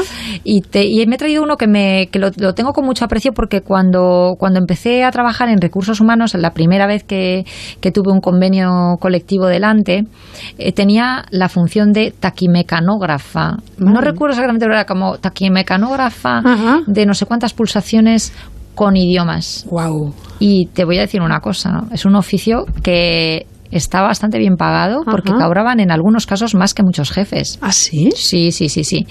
Eh, la, eh, la taquigrafía, para quien no lo sepa, porque seguro que tendremos alguna oyente o algún oyente que no lo sabe, era la taquigrafía era pues un sistema, un código de escritura rápida que lo, bueno era y es, que sí, todavía sí. existe, en el- con el que se simplifica mucho la toma de notas, porque mm, a base de expresiones ya previamente grafiadas o lo que hacemos es escuchar un discurso y a la misma velocidad que se escucha ser capaces de reproducirlo. Bueno, ¿no? en el Congreso de los Diputados. Efectivamente. ¿Qué sucede? Que se inventaron unas maquinitas que eran las de Que- taquigrafiar, que efectivamente, de, con, un- con una máquina de escribir está la famosa música. Ah, sí. eh, Sí, que es maravillosa. La máquina de escribir, de hecho, se llama. Y, y la verdad es que es un es, es muy bonito y, y es un sonido muy. A mí me resulta muy agradable porque me, me Me resulta muy familiar también. Pues tanto la taquigrafía como la eh, mecanografía eh, facilitaban esa transcripción de discursos, de reuniones, etcétera, o de los juzgados pues de, de los juicios. Y claro era un material muy valioso. Entonces era, un puesto muy bien valorado pero normalmente eh, muy destinado a mujeres. De hecho en el convenio Sí. eh, donde yo donde yo lo tenía era taquimecanógrafa Ajá. Sí, fíjate. sí, sí, tenía, tenía género, todo eso lo extinguimos lógicamente. Bueno, eso, eso es como el tema del secretario, secretaria de dirección. Efectivamente, sí, sí, O sea, había, había muchos más femenino sí, que masculino, cuando curiosamente, todos son aptos. En aquella época que, que yo estaba en la conserva, las mujeres eran eh, auxiliares de fabricación y oficial de tercera, de segunda, de primera en función de su experiencia. Pero Sí. los hombres eh, no- nunca les contrataban como auxiliares de fabricación, aunque estuviesen en fábrica. Los contrataban como peones. Anda, no me digas. Y era peón, oficial de tercera, de segunda, de primera y tal. Y curiosamente el peón ganaba más que la oficial de primera. Era un tema eh, pues bastante mm, curioso. Claro, si tú Es lo por, tra- piensas, por tradición el sector, en es este caso de la conserva. Y en este caso no lo hacían, claro, no lo hacían con maldad. De hecho, cuando yo se lo conté en, el, en la reunión Sí, que íbamos sí. a negociar el convenio, dije, bueno, tenemos doble, tenemos un problema de, de género que tenemos que corregir y tal. Y, y ellos no eran conscientes porque, claro, no- de hecho, cuando contrataban a un hombre como peón, dicen es que hace otros oficios, mm, pero Mm. si lo has contratado en una línea y está Claro. con una mujer limpiando pescado, no puede ganar más que una mujer experta que se ha Claro. ganado la oficialidad de tercera. Y ellos mismos pues fueron conscientes de que estaba pasando esto, de verdad que no hubo, hubo cero conflicto eh, y, Bueno, y cero oposición patronal, sí hubo, claro, lógicamente una, una negociación para tratar de hacerlo de una manera que se pudiesen asumir los costes. No era demasiado porque, Mm. porque al final casi estaba segregado el trabajo, mujeres estaban Sí. en fabricación y los hombres en temas más de mantenimiento, de cocción del pescado, Ujú. etcétera, pero bueno, eh, era una situación que a, a corto plazo ya estaba generando problemas, a medio los iba a generar Bueno, y a largo ya no te cuento y, y se solucionó enseguida afortunadamente Bueno, y, y muy bien. bien. Sí, sí, con una transición muy cómoda, pero, pero sí. Pues ya te digo, la taquimecanógrafa y es un, un oficio que, que, bueno, pues está prácticamente extinguido porque los ordenadores lo graban todo y no solo eso, los juicios los grabamos también, con Sí. lo cual, bueno, pues son oficios que pierden, eh, digamos, fuerza porque llegan a otras Es que se ha tecnologías a cambiado de soporte, efectivamente. Así que esos se van, pero como Sí. siempre otros vienen. ¿Cuáles vienen? Pues mira, A ver, cuéntanos. eh, mm, han venido. Yo creo que como resumen de, de todos, de todas estas semanas que hemos estado hablando, han venido mm, muchos oficios relacionados con tecnologías, con nanotecnología, decíamos, pero también se han especializado eh, otros oficios. ¿no? El otro día hablábamos, hablando del medio ambiente, por ejemplo, del, del derecho medioambiental, pues también hay ciberabogados, por ejemplo. Ciberabogados. Claro, ciberabogados porque surgen a partir La de la necesidad de ciberdelincuencia, por ejemplo, o de crear normas para el blockchain, para, para, para el blockchain, Normal, un montón sí. de, de de, de la vida virtual, Sí, sí, ¿no? de la sí. protección de datos y tal. Bueno, pues Mm. desde equipos jurídicos legales especializados en estas áreas, ¿no? Hasta, pues, eh, mm, por ejemplo, la arquitectura de construcción inteligente, la arquitectura BIM, las tecnologías han hecho que eh, la arquitectura, mm, que, bueno, por un sistema que se llama Business Information Modeling, ¿no? que, es, que es eh, que tú puedes trabajar con simulaciones virtuales para materiales, texturas, la interacción de la luz, eh, el Ujú. aprovechamiento de los espacios, los materiales. De esta manera, tú lo que haces mm, es que eh, el- le ahorres mucho dinero y mucho tiempo a la construcción. Entonces, hoy prácticamente, claro, la arquitectura BIM no te digo que vaya a sustituir a la tradicional, pero bueno, que le da, le da mucho juego. Hay mucha adaptación y mucho camino. Sí, y no solo sí. la arquitectura BIM, sino todo el desarrollo de, de Business Intelligence para la, para la construcción o el diseño, etcétera. Como siempre decimos, salen muchos oficios derivados de esto, ¿no? O sea que en realidad lo que tenemos es que estar atentos a nuevas oportunidades, sea que nos gusta nuestro, mucho nuestro oficio, pero a lo mejor está perdiendo fuerza en determinados ámbitos, pues darle, buscar otros, o sea, pues que, que se extingue y hay que buscar otra forma de Claro. trabajar, ¿no? Eh, yo me gustaría ponerte los cinco más buscados en LinkedIn y contártelos, ¿te parece bien? Ah, vale. ¿Sí? Si, lo- si los tenemos Pues perfecto. LinkedIn es la red social, como sabes, que más, más Sí. profesional. Pues allí los más buscados eh, tenemos en quinto lugar eh, el experto en marketing digital, experto o experta en marketing digital. En cuarto lugar, el closer de ventas. ¿Ah, sí? Que sí, closer de ventas. ¿A ti qué te suena closer de ventas? closer de ventas, eh, bueno, el que cierra... Sí, mm, sí, el que cierra la... Eso es una especie Sí, de vendedor experto en, en cerrar negocios, ¿no? Mm, Pero que- no que- tanto en abrir el- la puerta en Sino que se mercados, encarga de ponerle la guinda. ponerle la guinda al... Y Lo cerramos así y queda Sí. perfecto. Sí, sí, Bueno. pues el closer de ventas Vale, es así. bien. O sea, es una persona que ejecuta negocio, por decirlo de alguna manera. Pues sí, sigue siendo, es decir, fíjate que siempre fue el puesto de comercial o de ventas, fue uno de los, siempre de los clásicos que están en los primeros lugares de búsqueda, pues sigue estándolo. Marketing digital, al final es, es, Es la búsqueda pero de la con venta en digital claro. y el closer de ventas, pues es el otro que también está ahí, sigue, siguen estando en, en los primeros lugares, en los cinco primeros lugares, bueno, quinto y cuarto en este caso, respectivamente. El tercer puesto sería para diseñador o diseñadora gráfica, con lógica, porque si todo lo estamos virtualizando, pues todo, el- todo va en la misma línea, ¿eh? Claro, vamos por ahí, vamos por ahí, Ya. sí, sí, sí, sí.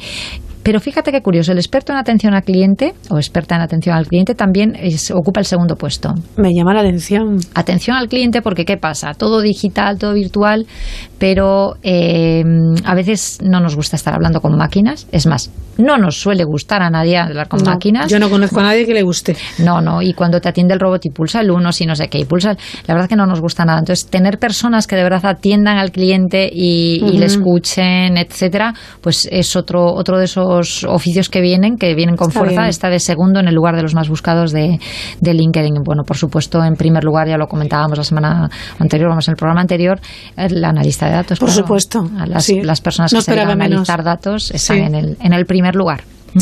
Muy bien, pues esas son las profesiones del futuro, lo que más se, se está buscando en, en las empresas. ¿Y tienes hoy empleo curioso, empleos curiosos? Unos cuantos. Unos cuantos. Sí. ¿Te va la vida activa y el deporte? ¿A ti, Por Raquel? supuestísimo. ¿Sí? Uy, pues es que tengo un montón para esto. Mira, por ejemplo, puede ser probadora de toboganes. ¿Te gustaría? Ay, me encanta. que menos, menos en ese tobogán en Málaga, ¿te acuerdas que era súper sí. vertical y se pegó una piña, no sé si era un concejal o era alcalde, ya no me acuerdo. Ay, qué horror. Qué horror. No, yo a mí me dan un poquito de vértigo. Ay, me Yo ni eso, ni las norias, no, no, las, No, no, no. no, montaña rusa. A mí eso no. Yo he dicho que la próxima vez que me suban a una montaña rusa sea en homenaje ya de despedida metida en mi urnita. Por favor, Belén. No quiero más, de verdad no me gustan. No me, a ver, disfruto. Pero, pero sí es muy divertido. Hombre, sí, la última vez estuvimos en Portaventura y vi así ves de pronto toda Sí. la costa, qué bonito ahí arriba. Y de repente, en cuanto bajo dije yo de Esto a mí mí. me subís en la urna.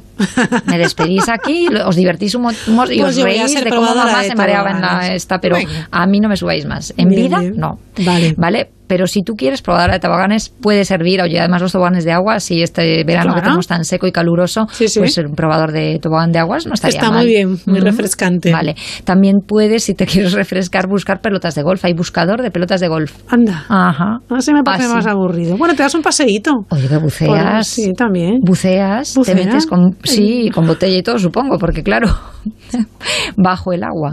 Qué bueno. Sí, sí, buscas las pelotas de golf, puedes ir buscándolas así a pie, pero es que también hay que bucear debajo del agua. Entonces, el, el que mejor pagado es este, el que las busca debajo del agua. Ya, ya. Con su botellita y todo, snorkeling ahí y tal, Sí, y sí. coges las pelotas que se le han caído. Y encima saber lo que te encuentras, que igual te encuentras es que ahí hay unos un campos de golf preciosos Sí. que, que están maravillosos, pero claro que están a lo mejor al lado de una laguna. Bueno, están casi todos tienen alguna laguna, Sí, algún sí, lago, tal. claro. Bueno, pues allá se van las pelotas y hay que, hay que recogerlas. Hay que recogerlas porque, oye, por, que por contaminación, por sostenibilidad que decimos siempre. Y claro, y porque, y porque oye, te ahorras una producción que también es sostenibilidad. Ahorrarse producción es, es contaminar menos. Muy bien, pues está bien. Así que, pues ya sabes, estos todos son compatibles con, con, con el medio ambiente, la actividad. Fantástico. Pero si te gusta así, mm, una cosa así interesante, espantapájaros humano. No. Ese, ese es chulo. O sea, ya no ponemos los CDs eh, colgados en un palo. No, espantapájaros humanos. Eh, pero bueno, a ver, esto, claro, no vas a ponerte en la terraza de los vecinos a mover los brazos. que podría, podría ser, dependiendo, a lo mejor hay algún edificio por ahí en algún barrio sonado que, ¿no? Que te paguen Sí, bien por pero, subirte. pero tú me estás hablando de en, en zonas urbanas, ¿no? Claro, hay Claro, no zonas urbanas. Un espantapájaros humano en un campo de Castilla. Claro, no, no, no, no. Vale, no, bueno, no porque eso como, como el pastor es un poco aburrido, pero bueno, Ya. el pastor es otro que teníamos que haber mencionado, Sí. qué bonito es, sí. Sí, sí. Sí, bueno, pues eh, en. Abu Dhabi, por ejemplo, en Dubai están contratando en zonas urbanas para ahuyentar a las palomas porque deterioran el patrimonio urbanístico, como todos sabemos. Hay otros sistemas, ¿vale? Sí. Por ejemplo, apagar los focos para que no vengan los insectos y así ellos que no tengan que comer. claro. Pero bueno, el, el sistema este de, de poner eh, espantapájaros humanos, que ojo, ojo, te estás imaginando que te pones con un, que no con sé. un sombrerito de O paja sea, claro, Claro, como el mago no. de Oz, yo qué sé. En plan mago de Oz, no. No es, Mm. no es este estilo de espantapájaros. Lo que llevan es cetrería. Llevan aves de Ah, cetrería. vale. Entonces, claro, sacan allí su, su ave. ¿Eso sabes dónde lo tienen? En los aeropuertos. En la lonja. Ah, y en la lonja. En la lonja de Vigo lo he visto yo. Qué bien, pues habrá que ir a Que hay verlos. una persona que tiene dos, eh, bueno, pues aves de cetrería y para espantar las gaviotas y demás, para que no vayan a, a por, a por la faena, por las capturas. Pues ahí está. Oye, es maravilloso. A mí hice una demostración y me quedé parva. Digo, qué Es que maravilla. es increíble, es muy bonito además, porque claro, Sí. el ave, el halcón o el animal que tengan eh, ahuyenta de forma natural Sí, sí, a, las demás aves y, lo que hacen, claro, los tienen lógicamente educados y claro, el ave vuelve porque quiere su Claro, comidita. claro, claro, Entonces los, lanzan a volar y, las demás se, se van. Entonces se usa muchísimo, por ejemplo, en aeropuertos. En aeropuertos eh, se- se, utiliza esta figura y cuando los controladores aéreos ven que se están aproximando Eso es muy aves, peligroso. hombre, peligrosísimo, es que puede, puede desviar Sí, sí. un avión o hacer que mm, falle un Sí, aterrizaje sí, o sí. un, o un- puede causar accidentes, ¿eh? Sí, sí. Entonces se utiliza estos animales de manera que no te cargas a, a las otras pobres, Claro. que también tienen derecho a hacer su vida, Pues claro que la hagan un poquito más lejos del aeropuerto para que los despegues y los aterrizajes no sean peligrosos. ¿no? Entonces, seguro 100%. sí, sí. Pues ya ves, espantapájaros humanos Mira, sería otro oficio para está ti, muy guay. que veo que te gusta. Sí, sí, sí, sí, me gusta, me gusta. Vale, y llevas, tienes que llevar un guante de protección. Sí, ¿eh? me encanta. Vale, Yo ponerse guantes, Pues fenomenal. adjudicado. Próximo Eso y, lo- y los toboganes. Vale, muy Eso y bien. los toboganes. bueno, ¿más cosas o vamos con pioneras? Pues yo creo que en pioneras que, A ver. que sí. Bueno, este, esta ¿Con, vez ¿Con qué vamos? marineras de altura. Oh, me gusta marineras, mucho. qué bonito, ¿verdad? Mm. Eh, pues sí, sabes que tradicionalmente la mujer en la mar es un es, vamos, es un mal augurio y, y no, no estaba bien vista. Sí, la mujer en la mar, yo pienso en rederas, nada más. Sí, rederas y mariscadoras. Sí, mariscadoras. Era todo el oficio que se le permitía a las mujeres eh, en el mar, ¿no? Poquito más, poco Sí. más, ¿no? Pues, eh, ¿quién dirías que fue la primera mujer en la Armada Española? Ni idea. En la Armada Española tuvimos una primera mujer, no sé si te acuerdas, porque nosotras debíamos de tener en torno, pues no sé, no, no lo voy a decir porque entonces nos... Pero nos ¿para qué vas a decirlo? Mm, ahí está. Bueno, pues fue en el año 2005, ya teníamos cinco años. Vale, sí, sí. cinco y pico. Un- cinco, cinco asegurados. Sí, cinco seguro. Sí, pues Esther Yáñez fue la primera Ajá. mujer que asumió el banco, el barco, el, ay, Jesús, el mando de un buque eh, en España, bueno. pero no era la primera en realidad, ¿vale? O sea, esa es la primera que conocemos y que, Sí. bueno, se, se escribió mucho sobre ella. Sí. Es una mujer, pues, mm, valiente, también eh, innovadora Claro. y, y que tuvo, pues, ese privilegio de ser la, la primera que se formó y que se subió a un, a un buque militar, ¿no? Pero Pero es que habíamos tenido una, una mujer eh, al mando de una expedición que- de Perú, de las Islas Salomón, Ajá. que la trajo para España, que fue la primera almirante de la Marina Española, Isabel Barreto. Isabel Barreto. 1595. Guau. ¿Qué te parece esta mujer? Alucinante. No tenía muchos amigos, muchos, muchos, muchos eh, partidarios, pero la verdad es que era una mujer muy valiente, muy fuerte y se fue la primera almirante de la Marina Española. Ujú, Sí, sí. increíble. Sí, por sus méritos, además. Esta mujer lo demostró y, y lo consiguió. Y después de ella, pues tuvimos a, a una a otra mujer como infante de Marina, que es Ana María de Soto, pero ella se enroló como Antonio. Vaya. Con 16 años se subió a un barco como Antonio, combatió en el año 94, en el 1794, eh, combatió en, en No me la Marina de. Guerra, sí, sí, sí, sí. O sea, estamos en el siglo XVIII, ¿eh? Sí, en pleno siglo XVIII esta mujer, pues eh, claro, mm, te- se tuvo que enrolar como hombre. Y fíjate que es curioso porque un- hay un historiador que, que- que, mm, escribe mucho sobre, sobre el tema de- del mar y que, y que decía que lo más sorprendente de estas mujeres que se enrolaban es que engañaban a los hombres mm, durante semanas, meses e incluso años haciéndose pasar por hombres a bordo del barco.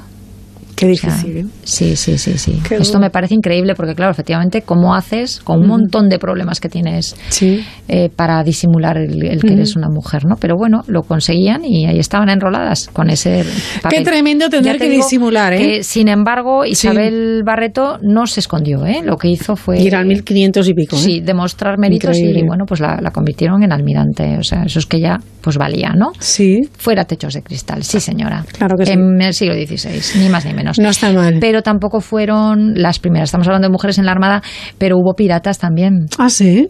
Anne Bona y, y Mary Read en, en, el siglo XVIII también, pues eh, se, se, hicieron piratas, las persiguieron muchísimo y de hecho las encontraron y las iban a condenar a muerte pero estaban embarazadas las dos a la vez. Sí, curiosamente. Se quedaron embarazadas y cuando los fueron a, condenar a muerte dijeron, estoy embarazada. Claro, nadie se lo creía y resulta que les hacen una revisión médica y estaban las dos embarazadas. Se libraron por los pelos, ¿no? Por los babies. se libraron de, la pena de muerte porque las, las pillaron. Muy bonito. Una historia muy chula, la verdad. Sí, luego está pues Gloria Ho, que es ya más reciente. Es, estamos hablando de que en los años 90 eh, se enroló como marinera en un buque de altura. Ella tenía ya por entonces 46 años, porque ya lo había intentado muchísimas veces y no había manera, no, no le daban la, la, oportunidad. Entonces, bueno, pues se iba, se iba aproximando al mar, se casó con un marinero, que era hija de marinero, y, y hasta pues se metió de camarera en un petrolero. Joba, pues sí, que le gustaba el mar, ¿eh? Se metió de camarera en un petrolero porque ella lo que quería era navegar en altura y, y se fue a Noruega enrolada como camarera. Pero eh, ya eso, pues a los 46, 47 años, eh, se fue en un palangrero y se fue a Marruecos allí a hacer. Qué bueno. Sí, a pescar. Y bueno, estuvo muchos años pescando, feliz de la vida, porque por fin conseguía hacer lo que, lo que le gustaba. Sí, sí, muy interesante. Hacer lo que a uno le gusta, dedicar la vida a lo que a uno le gusta. Y ese es el truco que nos va a dar para, para finalizar como siempre. Por supuesto que sí. Para finalizar, eh, te quiero decir que para subir a la quinta a la quinta planta tienes que pasar por la baja. Vale, vale, vale, vale, bien, bien, bien. Vamos a dejar el riego y vamos a hablar de, de aquello que queremos llegar a ser eh, los pasos que tenemos que dar, ¿vale? Y no me refiero solamente a, plantas altas, porque no estoy hablando de carreras ascendentes ni de a mí eso, sabes que no me va, no me va esto de que la carrera tenga que ser eh, con posiciones de altura, ¿no? Sino que hagamos más bien lo que a nosotros nos gusta hacer, lo que a cada persona le gusta hacer, ¿no? Entonces mm, para llegar a eso, muchas veces no tenemos que llegar directamente. no, yo es que yo quiero ser mm, directora de marketing de una empresa o quiero dedicarme a, o quiero montar una empresa de moda, no sé qué. ¿Qué pasos puedo dar para llegar allí? ¿Vale? ¿Qué pasa? Que a veces esos pasos nos vienen un poco torcidos y el camino no siempre es derechito. Pues voy a hacer esto, voy a hacer esto otro, y voy a ser primero voy a ser, tener este oficio, luego este otro y luego voy a llegar allí es que tú aproveches cualquier oportunidad. A veces nos surgen empleos o nos surgen, pues no sé, oportunidades desde estudiante hasta, no sé, ¿tú hacías trabajos de estudiante, Raquel? ¿Hiciste alguno? Sí, unos cuantos, ¿verdad? Sí, sí, unos cuantos. Pues yo también. He, vendido, en el rastro. ¿En serio? De verdad, cuando era niña iba al rastro a vender plantas. Sí. bueno, yo, yo, yo, vendía, pero esto ya, ya era muy pequeña. ¿eh? Conchas, conchas. Más. Ay, qué bueno, claro. Y es que bisuterías y demás, lo que tiene vivir pues en un puerto de mar. Ahí está. Sí, coger las conchitas. Clases, esas cosas. también igual. Yo también. Y azafata, yo fui azafata también mucho tiempo y eso me hizo perder la timidez. Si no, podría estar ahora hablando contigo. Fíjate.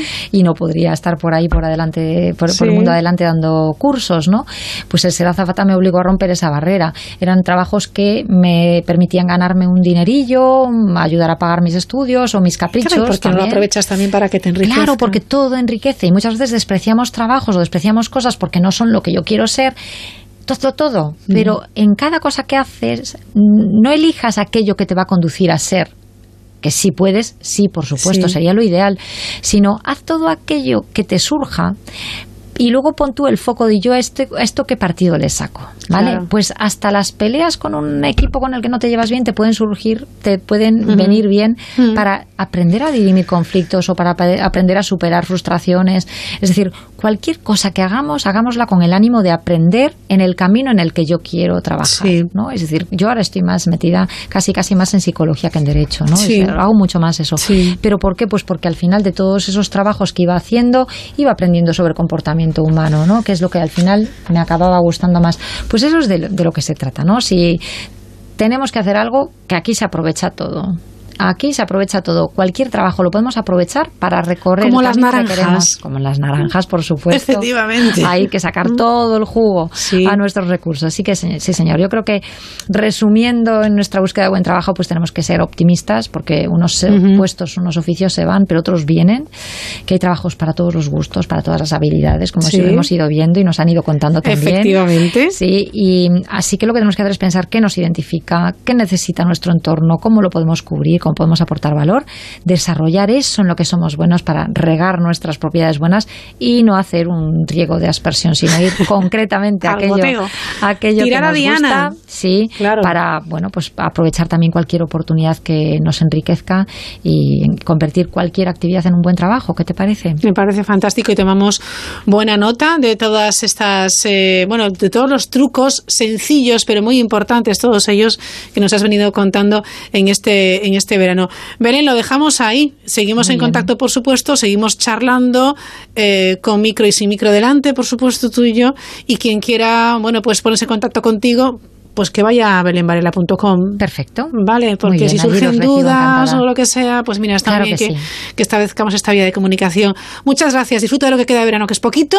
Sí, y, lo aprovecharé. y sigue feliz, sé feliz. Igualmente. Estar bien, ser bien. Exactamente. Igual que, igual que eh, decimos que es, mm, bienestar, tendríamos que hablar del bien ser. Exactamente. ¿verdad? Sí, sí, ser bien. Como, como individuo, como persona, no todo consiste en tener emociones positivas, sino que cuando nos vienen las negativas también las superamos y somos fuertes. O sea que ser bien más que Venga, estar bien. seguimos acuñando términos de Belén Varela. ser bien. Gracias, Belén. Gracias a vosotros. Hasta luego, adiós. Adiós. Espacio de Belén Varela que como siempre complementamos eh, con la fundadora y directora de todoyoga.com que es Maite Crespo. Tal como ha explicado Belén Varela, si queremos progresar tenemos que estar dispuestos a estar activos con todas nuestras capacidades y aprender mientras subimos cada peldaño. Muchas veces no es fácil, nos enfada que nos traten con desprecio, nos frustra que no sea tan rápido como esperamos. Un montón de situaciones que nos estresan y nos ponen a prueba, a veces literalmente. La buena noticia es que todos, absolutamente todos, venimos con herramientas de serie para parar un momento y pensar en lo que deseamos realmente y luego actuar. Podemos elegir reaccionar de mala manera a una provocación o serenarnos y evaluar si nos compensa en nuestra subida al quinto piso. Todos podemos fabricar una pausa de serenidad.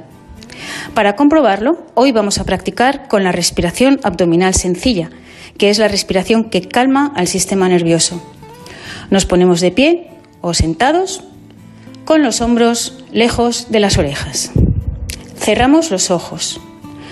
Vamos a colocar la mano en el abdomen. El ombligo queda entre el dedo pulgar y el índice. Inhalamos despacio por la nariz, inflando el abdomen como si fuera un globo. Observamos cómo la mano se desplaza hacia adelante. Exhalamos todo el aire muy lentamente, llevando el abdomen hacia adentro. La mano acompaña al movimiento hacia atrás. Inhalo. Uno, dos, tres como un globo. Exhalo. Uno, dos, tres. Vacío. Inhalo. Uno, dos, tres. Exhalo. Uno, dos, tres. Una vez más. Y vamos a colocar una sonrisa muy suave. Inhalo. Uno, dos, tres. Exhalo. Uno, dos, tres. Otra vez. Uno, dos, tres. Exhalamos.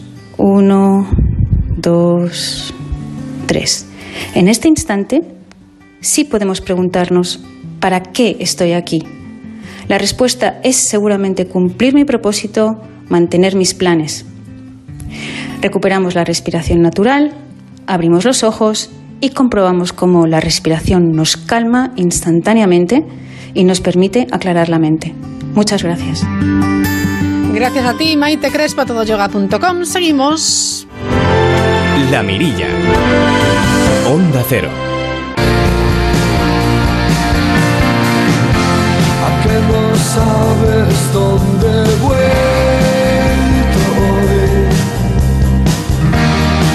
solíamos gritar.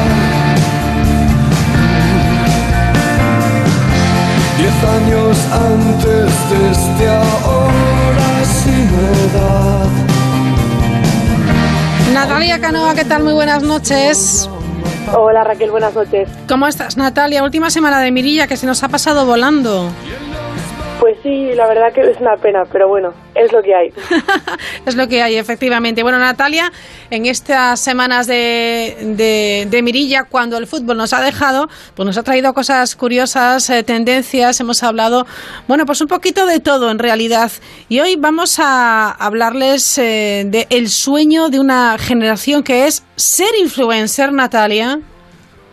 Pues sí, Raquel, ser futbolista ya no está de moda porque los auténticos líderes del siglo XXI están en las redes sociales. Ajá. imagino que si alguien os preguntara de pequeños qué queréis ser vosotros de mayores, pues hubiese respondido pues ser economista, periodista, empresario. A nadie se le ocurriría contestar que querían ser influencers. Claro, no sabíamos ni lo que era. No sabemos hasta qué punto se puede considerar una profesión, pero lo cierto es que ser influencer es sinónimo de poder, no económico ni político, pero sí mediático. Por eso hoy quería hablar de TikTokers. Madre mía. Bueno, ¿qué son? Cuéntanos, Natalia, que me voy a poner al día, voy a aprovechar. Pues son los influencers de TikTok, que es una aplicación donde se suben vídeos cortos de 15 segundos cuyo objetivo es entretener o al menos intentar ser gracioso, aunque algunos no lo consiguen mucho. Muy bien. Entonces, el problema viene cuando alguien quiere ser TikToker a la fuerza, a la fuerza, porque sobrepasas límites. ¿Hasta dónde estarías dispuesto a llegar por unos minutos de fama? Aunque bueno, en realidad en TikTok no son unos minutos, sino 15 segundos concretamente. Es poco o mucho según se vea, porque tienen que estar bien aprovechados. Me parece que hay un TikToker estadounidense que no lo dudo dos veces. Pues no, se trata de un joven TikToker que mató a su vecino para hacerse viral. Qué bárbaro. Se llama Lazam, tiene 18 años y hace dos se mudó a casa de sus abuelos en el pueblo de Byline, en Estados Unidos. Enseguida llamó la atención de sus vecinos por su mal comportamiento. Entonces los vecinos pues tenían que acercarse a casa de los ancianos a regañarlo. Ajá. ¿Y, qué hacía para molestar? Pues de todo. Insultaba a sus vecinos, les tiraba huevos, les rajaba el coche. Hacía lo que fuese para picarlos y así poder grabarlos con el móvil y subirlo a TikTok. De hecho, en su cuenta se realizaron varios vídeos en los que el chico pues bueno, le hace, les grita, los vecinos se enfadan, vienen a por él y se viralizaron porque eran divertidos. Vaya por Dios. El límite llegó cuando Lazam intentó atropellar al hijo de sus vecinos que iba en bicicleta dando un paseo. O sea, lo que hacía este, este, este sinvergüenza era picar a los vecinos, que encima eran unos pobres ancianos, para ver su respuesta, ¿no? Su reacción. Grababa esa reacción de cabreo, de lo que fuera, le parecía divertido y lo subía, ¿no?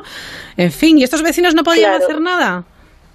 Bueno, pues la familia Durham, que eran los vecinos, entró a buscar ayuda en el departamento de policía del pueblo.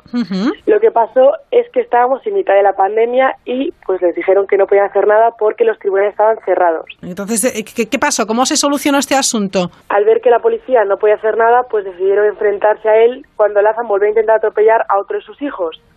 Entonces William y Catherine salieron de la casa para regañar a Lazan. Él se puso muy agresivo y llegaron a las manos. De hecho, les llegó a decir, os prometo que es mejor que retrocedáis porque no os va a gustar lo que va a pasar. Vaya amenaza. Claro, lo que pasaba es que Sara, que es la esposa de Lazam, que aunque tuviese 18 años estaba casado, estaba grabando todo con el móvil. Y efectivamente no les gustó nada lo que pasó después. Lazam apuñaló varias veces a William hasta matarlo. ¡Qué barbaridad! Eh, ¿Qué pasó después? Cuéntanos. Eh, ¿Está en la cárcel? Eh, porque supongo que eso tendría consecuencias. Bueno, pues no las que todos esperamos, porque a pesar de que la mujer de Lazan grabase todo para subirla a TikTok y se hace famoso, ahora afirman que todo ocurrió en defensa propia y ha denunciado a sus vecinos.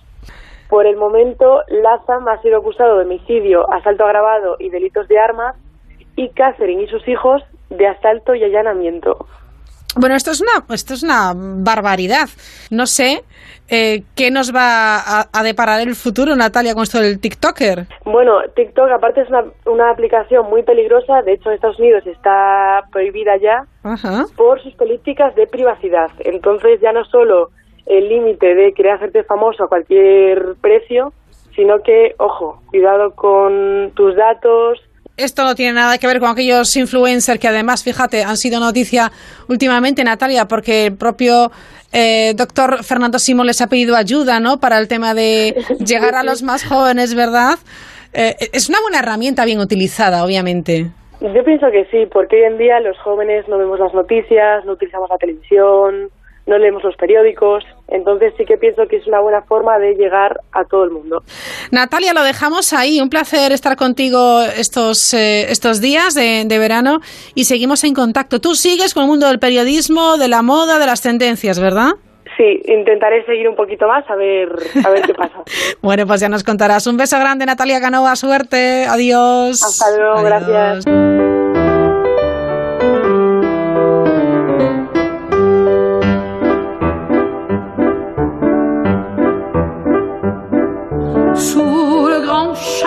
Mettant l'éclat d'un sourire, d'un rire charmant et frais, de baby étonné qui soupire. Little girl aux yeux veloutés, c'est la diva de l'Empire. C'est la reine dont se prennent les gentlemen et tous les dandys de Piccadilly. Qué bonita noche de verano para escuchar esta música. Roberto Relova, buenas noches. Buenas noches, eh, Raquel. Volvemos, y gracias, sí. por supuesto, por invitarme. Volvemos de nuevo, y además con la diva del email, pero esta versión ya cantada de Eric Satie. Porque uh -huh. todo el mundo, oye, pero eso que pusisteis no, no se entendió bien. ¿De quién es? Eric Satie, compositor uh -huh. francés. Eh, bueno, y hace un homenaje además a ese mundo de la noche, del cabaret.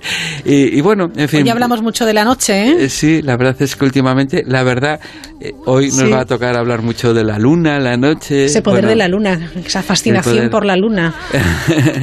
Algo que yo creo que la cultura europea, bueno, la cultura sí. americana también, pero bueno, nos toca hablar de la cultura europea, uh -huh. siempre eh, relacionándola con la cultura, como vamos a ver hoy, a, americana. ¿no? Perfecto, porque ¿con qué empezamos? Cuéntanos. Bueno, pues una película que a mí me. Yo la vi muy jovencito, me impresionó. Es una película de 1979 uh -huh.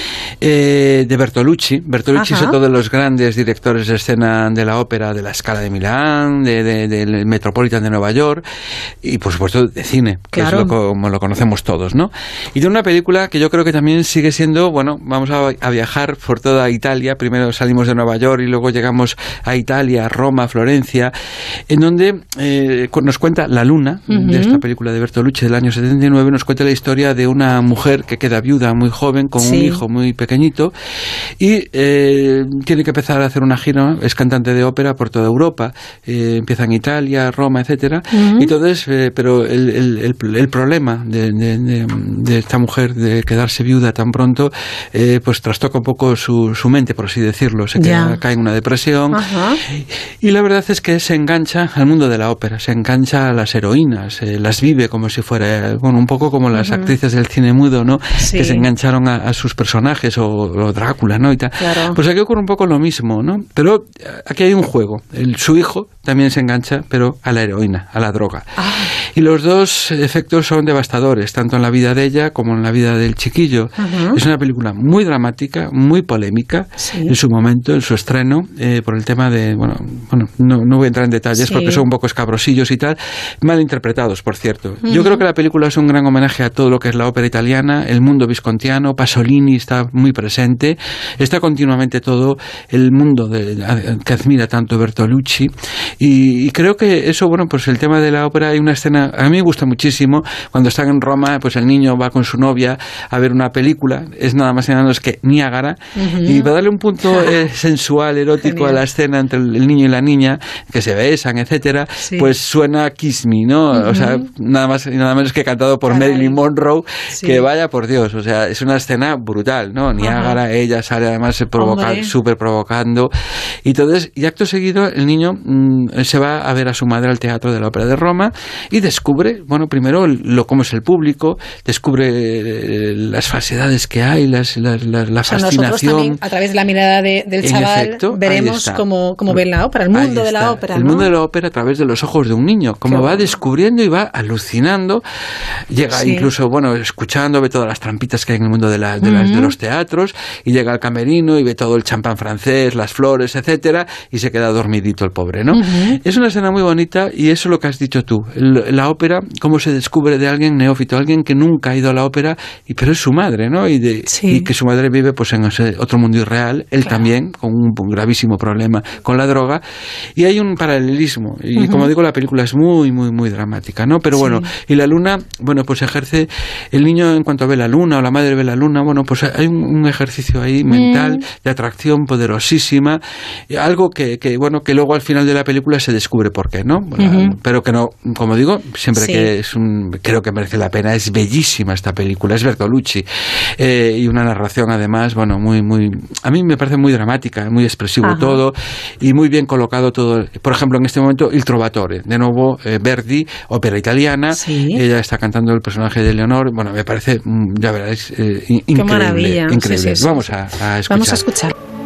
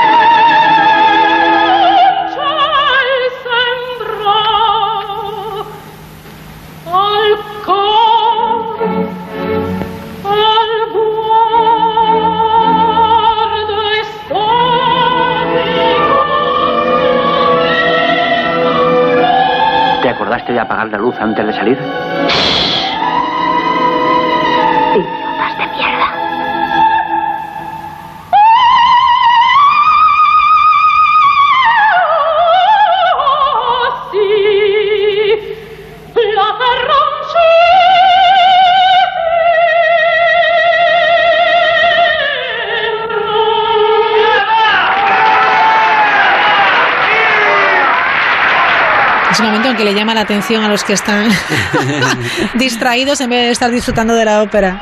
Yo esta es una escena muy larga que pongo cuando quiero que, bueno, la gente, eh, mi alumnado Sí. en conferencias, eh, pues mm, porque es muy- se ve todo, ¿no? Un poco desde afuera, desde el- los tics del público, pues eso de decir, por ejemplo, apagaste la luz o esto, lo otro, o los- las toses, o cuando interrumpen a la cantante y le gritan brava y guapa y esto y lo otro, Sí. y más allá.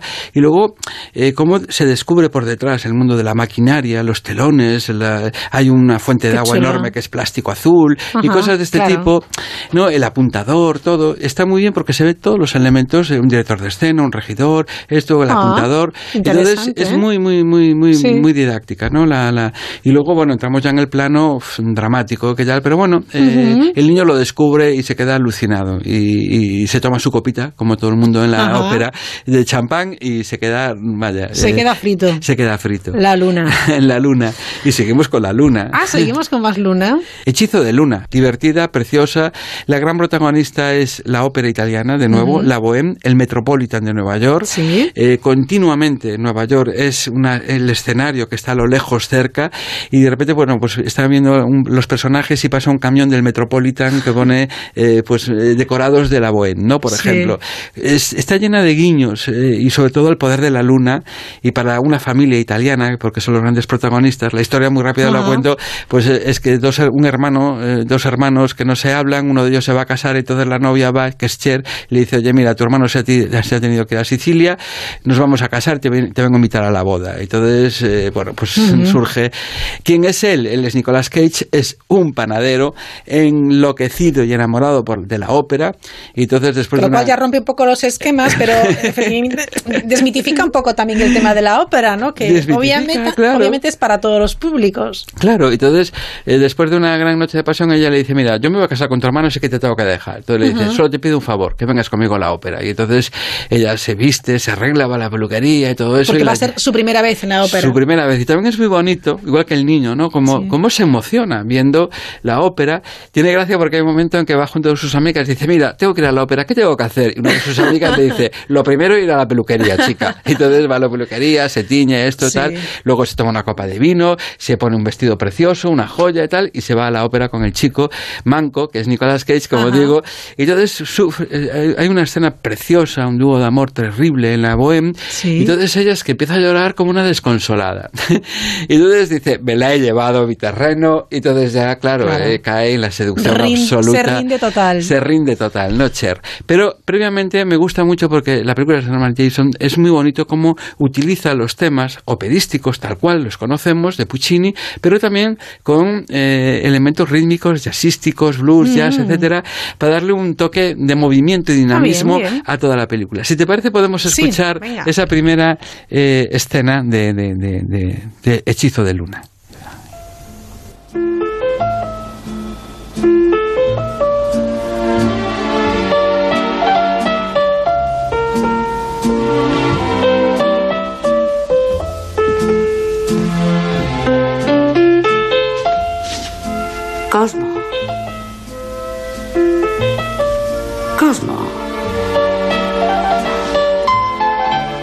Has bebido demasiado. Ahora dormirás mal y luego tendrás insomnio cuando deberías estar dormido.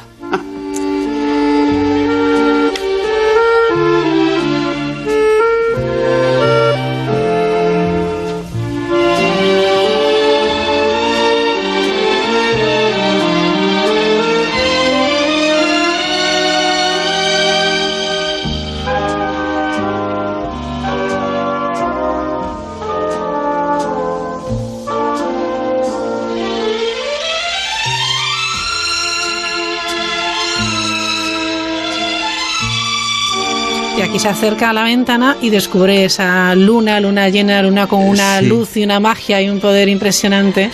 Es curioso porque eh, es la, la música une el tema musical que es el vals de Musetta eh, que ocurre en la ópera eh, con otro ritmo evidentemente y entonces va uniendo a todos los personajes en diferentes lugares, espacios, Exacto. ubicaciones en la calle, en la casa Que ven la misma, van viendo la misma luna. Y van viendo la misma luna. Y es, a mí me parece preciosa la idea de cómo, bueno, porque esto es de forma, digamos, que no la están escuchando, la música, evidentemente, pero Claro. les está uniendo una visión y el público nos une esa música, esa luna que tiene ese poder, ese hechizo, porque claro, en esta noche pues ocurren muchas cosas, ¿no? Y es cuando despiertan al día siguiente y le dice, por favor, de acuerdo, se acabó todo, pero ven conmigo. Una, claro, la lleva a la ópera es una trampa total. Es que te lleven a la ópera es ligue seguro, conquistado, vaya.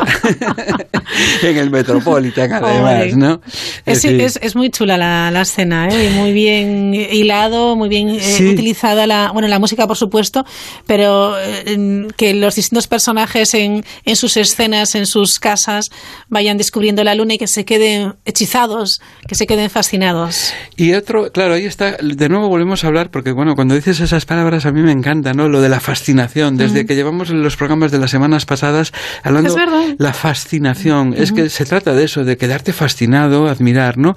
Y aquí ocurre, bueno, a mí esta escena también me encanta, porque además siempre te lo decía cuando preparamos el programa, Sí. de que Pretty Woman se lleva la palma con esto de la ópera y tal. Pues Sí. bueno, yo creo que me gusta más esta escena, está mejor construida, Ajá. hay más música, es una- un tema muy bonito, muy dramático, el tema del, del Sí. dúo de la Bohème de Puccini en el Metropolitan de Nueva York. Ajá. Ahora sí que estamos viendo. Y al mismo tiempo ellos sentados, cómo perciben esa música y cómo se emocionan. Y es, es tremendo, porque Cher empieza a, a caerle la lágrima Ujú. y de repente él le coge la mano y se miran. Y entonces ya, uf, que, Claro, con ya esa está. música. Es que, Sí. claro, en fin.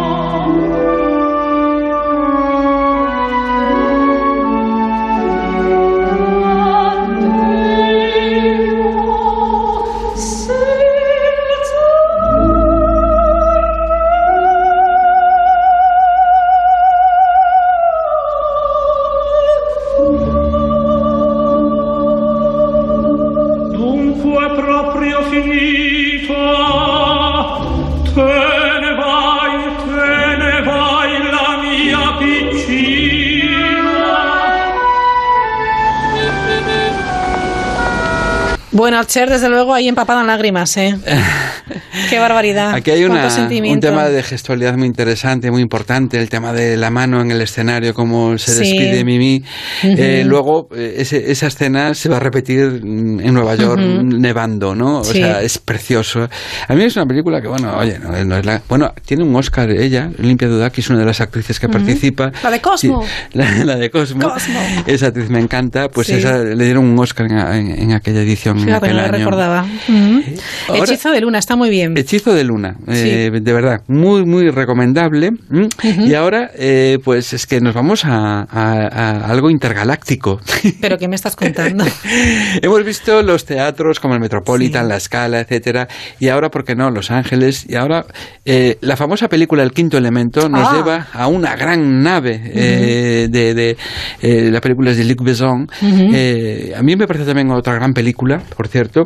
Y además aquí recurre, bueno, que hay un momento en que suena la Lucia de de, de Donizetti, Ujú. pero con una versión que además, por cierto, canta una soprano que a mí me vuelve loco, Inma Mula. Sí. Pero bueno, la- es una en, en una nave, eh, un crucero, pero en el, en el espacio, ¿no? Efectivamente, entonces, recordamos con Bruce Willis, Gary Oldman, eh, Mila Djokovic, que es maravillosa. Es, Me es increíble, la- es una de mis actrices está- favoritas. Está muy bien, muy bien. un buen bueno, reparto. tiene un. Hasta está Luke Perry. Sí, es verdad, Sí, Luke Perry. En fin. Eh, y bueno, eh, la verdad es que traslada el tema de un personaje que sale a escena, que es un, es un bicho, es un bicho azul, sí. es una la diva, le llaman, ¿no? Eh, pero es un personaje de otra galaxia, de otro planeta, y empieza a cantar, pero. Ojo, porque aquí vamos a buscar la modernidad. O sea, también se ve un auditorio enorme, un Sí. teatro enorme, se ven todos los personajes, que de eso ya hablaremos en otro momento, ¿no? En, en- Ujú. en el próximo programa. Y entonces se va pasando la cámara y como también la gente, bueno, al ver ese, ese bicho tan raro cantando, pero de repente se corta la lucha de la Moore y se mm, retoma, pero con tema eh, totalmente música disco, ¿no? O sea, Ajá. se le mete unos ritmos ahí y al mismo tiempo... Qué atrevimiento. Y al mismo tiempo, pues eh, abordan la, la- están atacando la nave, etcétera. Bueno, ocurre un poco de todo, ¿no? Y es muy agresivo y entra Mila Jojovic eh, pe- pegando Sí, sí, eh, sí. por todos los lados, ¿no? Sí, es increíble. Patadas y todo y que cual. Bueno, es una escena muy, muy buena, muy bien construida. Yo también la pongo mucho en mis conferencias porque además es eso, de repente, pues eso, la Lucia de la Memoria de Donizetti Claro. como una cantante de ópera y luego, pero de repente, ¡boom! Rompe. Rompe, sí, sí. Y pasamos a una, a una, a una, una, una escena, pero ya, bueno, Catarsis total. catarsis total, fascinación total. Venga, vamos allá.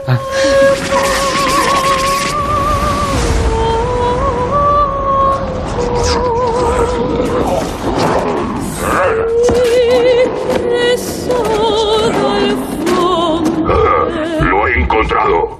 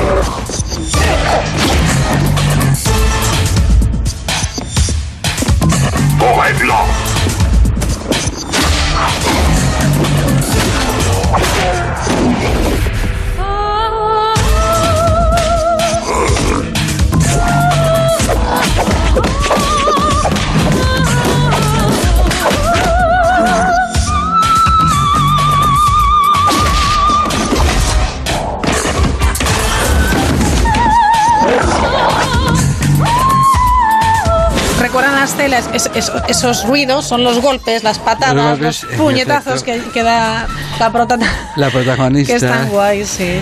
Es impresionante, a mí de verdad es otra de mis grandes escenas favoritas, porque ahí está el pobre Bruce Willis viendo eh, apasmado cómo canta esta señora y de repente el Sí. cambio brutal de, de- de estética, de la música sigue siendo la misma, la cantante sigue Ujú. siendo la misma. Y Mamula eh, contaba, eh, es una, una- una soprano eh, que viene mucho a España a cantar, Ujú. contaba su experiencia cómo tuvo que darle explicaciones a la actriz, porque ella ponía la voz, pero la actriz que hacía este monstruoso Qué- personaje. qué. Y decía que le costaba mucho vocalizar, abrir la boca y gestualizar. Y que Claro. se pasó un montón de tiempo dándole clases a la actriz eh, que hacía el papel de diva, ¿no?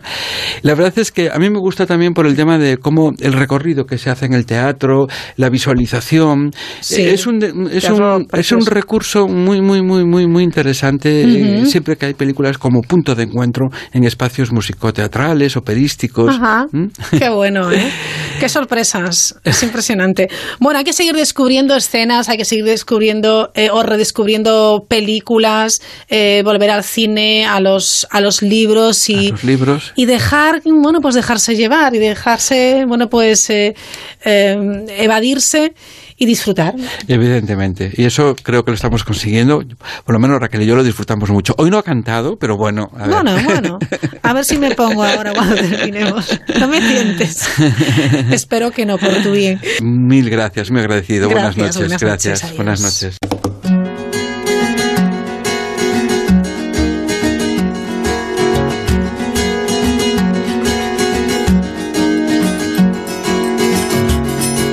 Anoche soñé contigo y no estaba durmiendo. Así nos vamos. Llegan enseguida las noticias. Mañana regresamos a la misma hora, a las 9, las 8 en Canarias. Disfruten de esta noche de verano. Estaba bien despierto.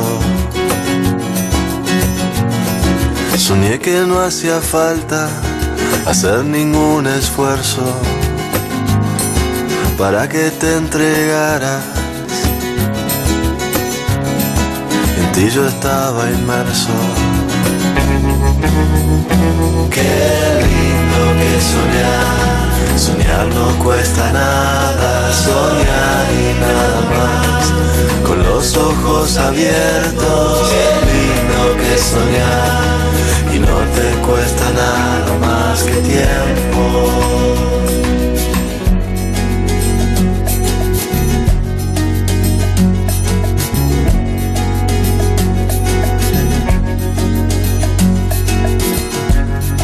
¿Qué hacer con tanta angustia?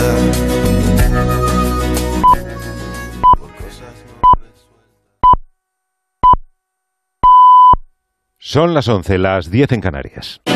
La brújula. La, brújula. En Onda Cero, La brújula. José Miguel Azpiroz.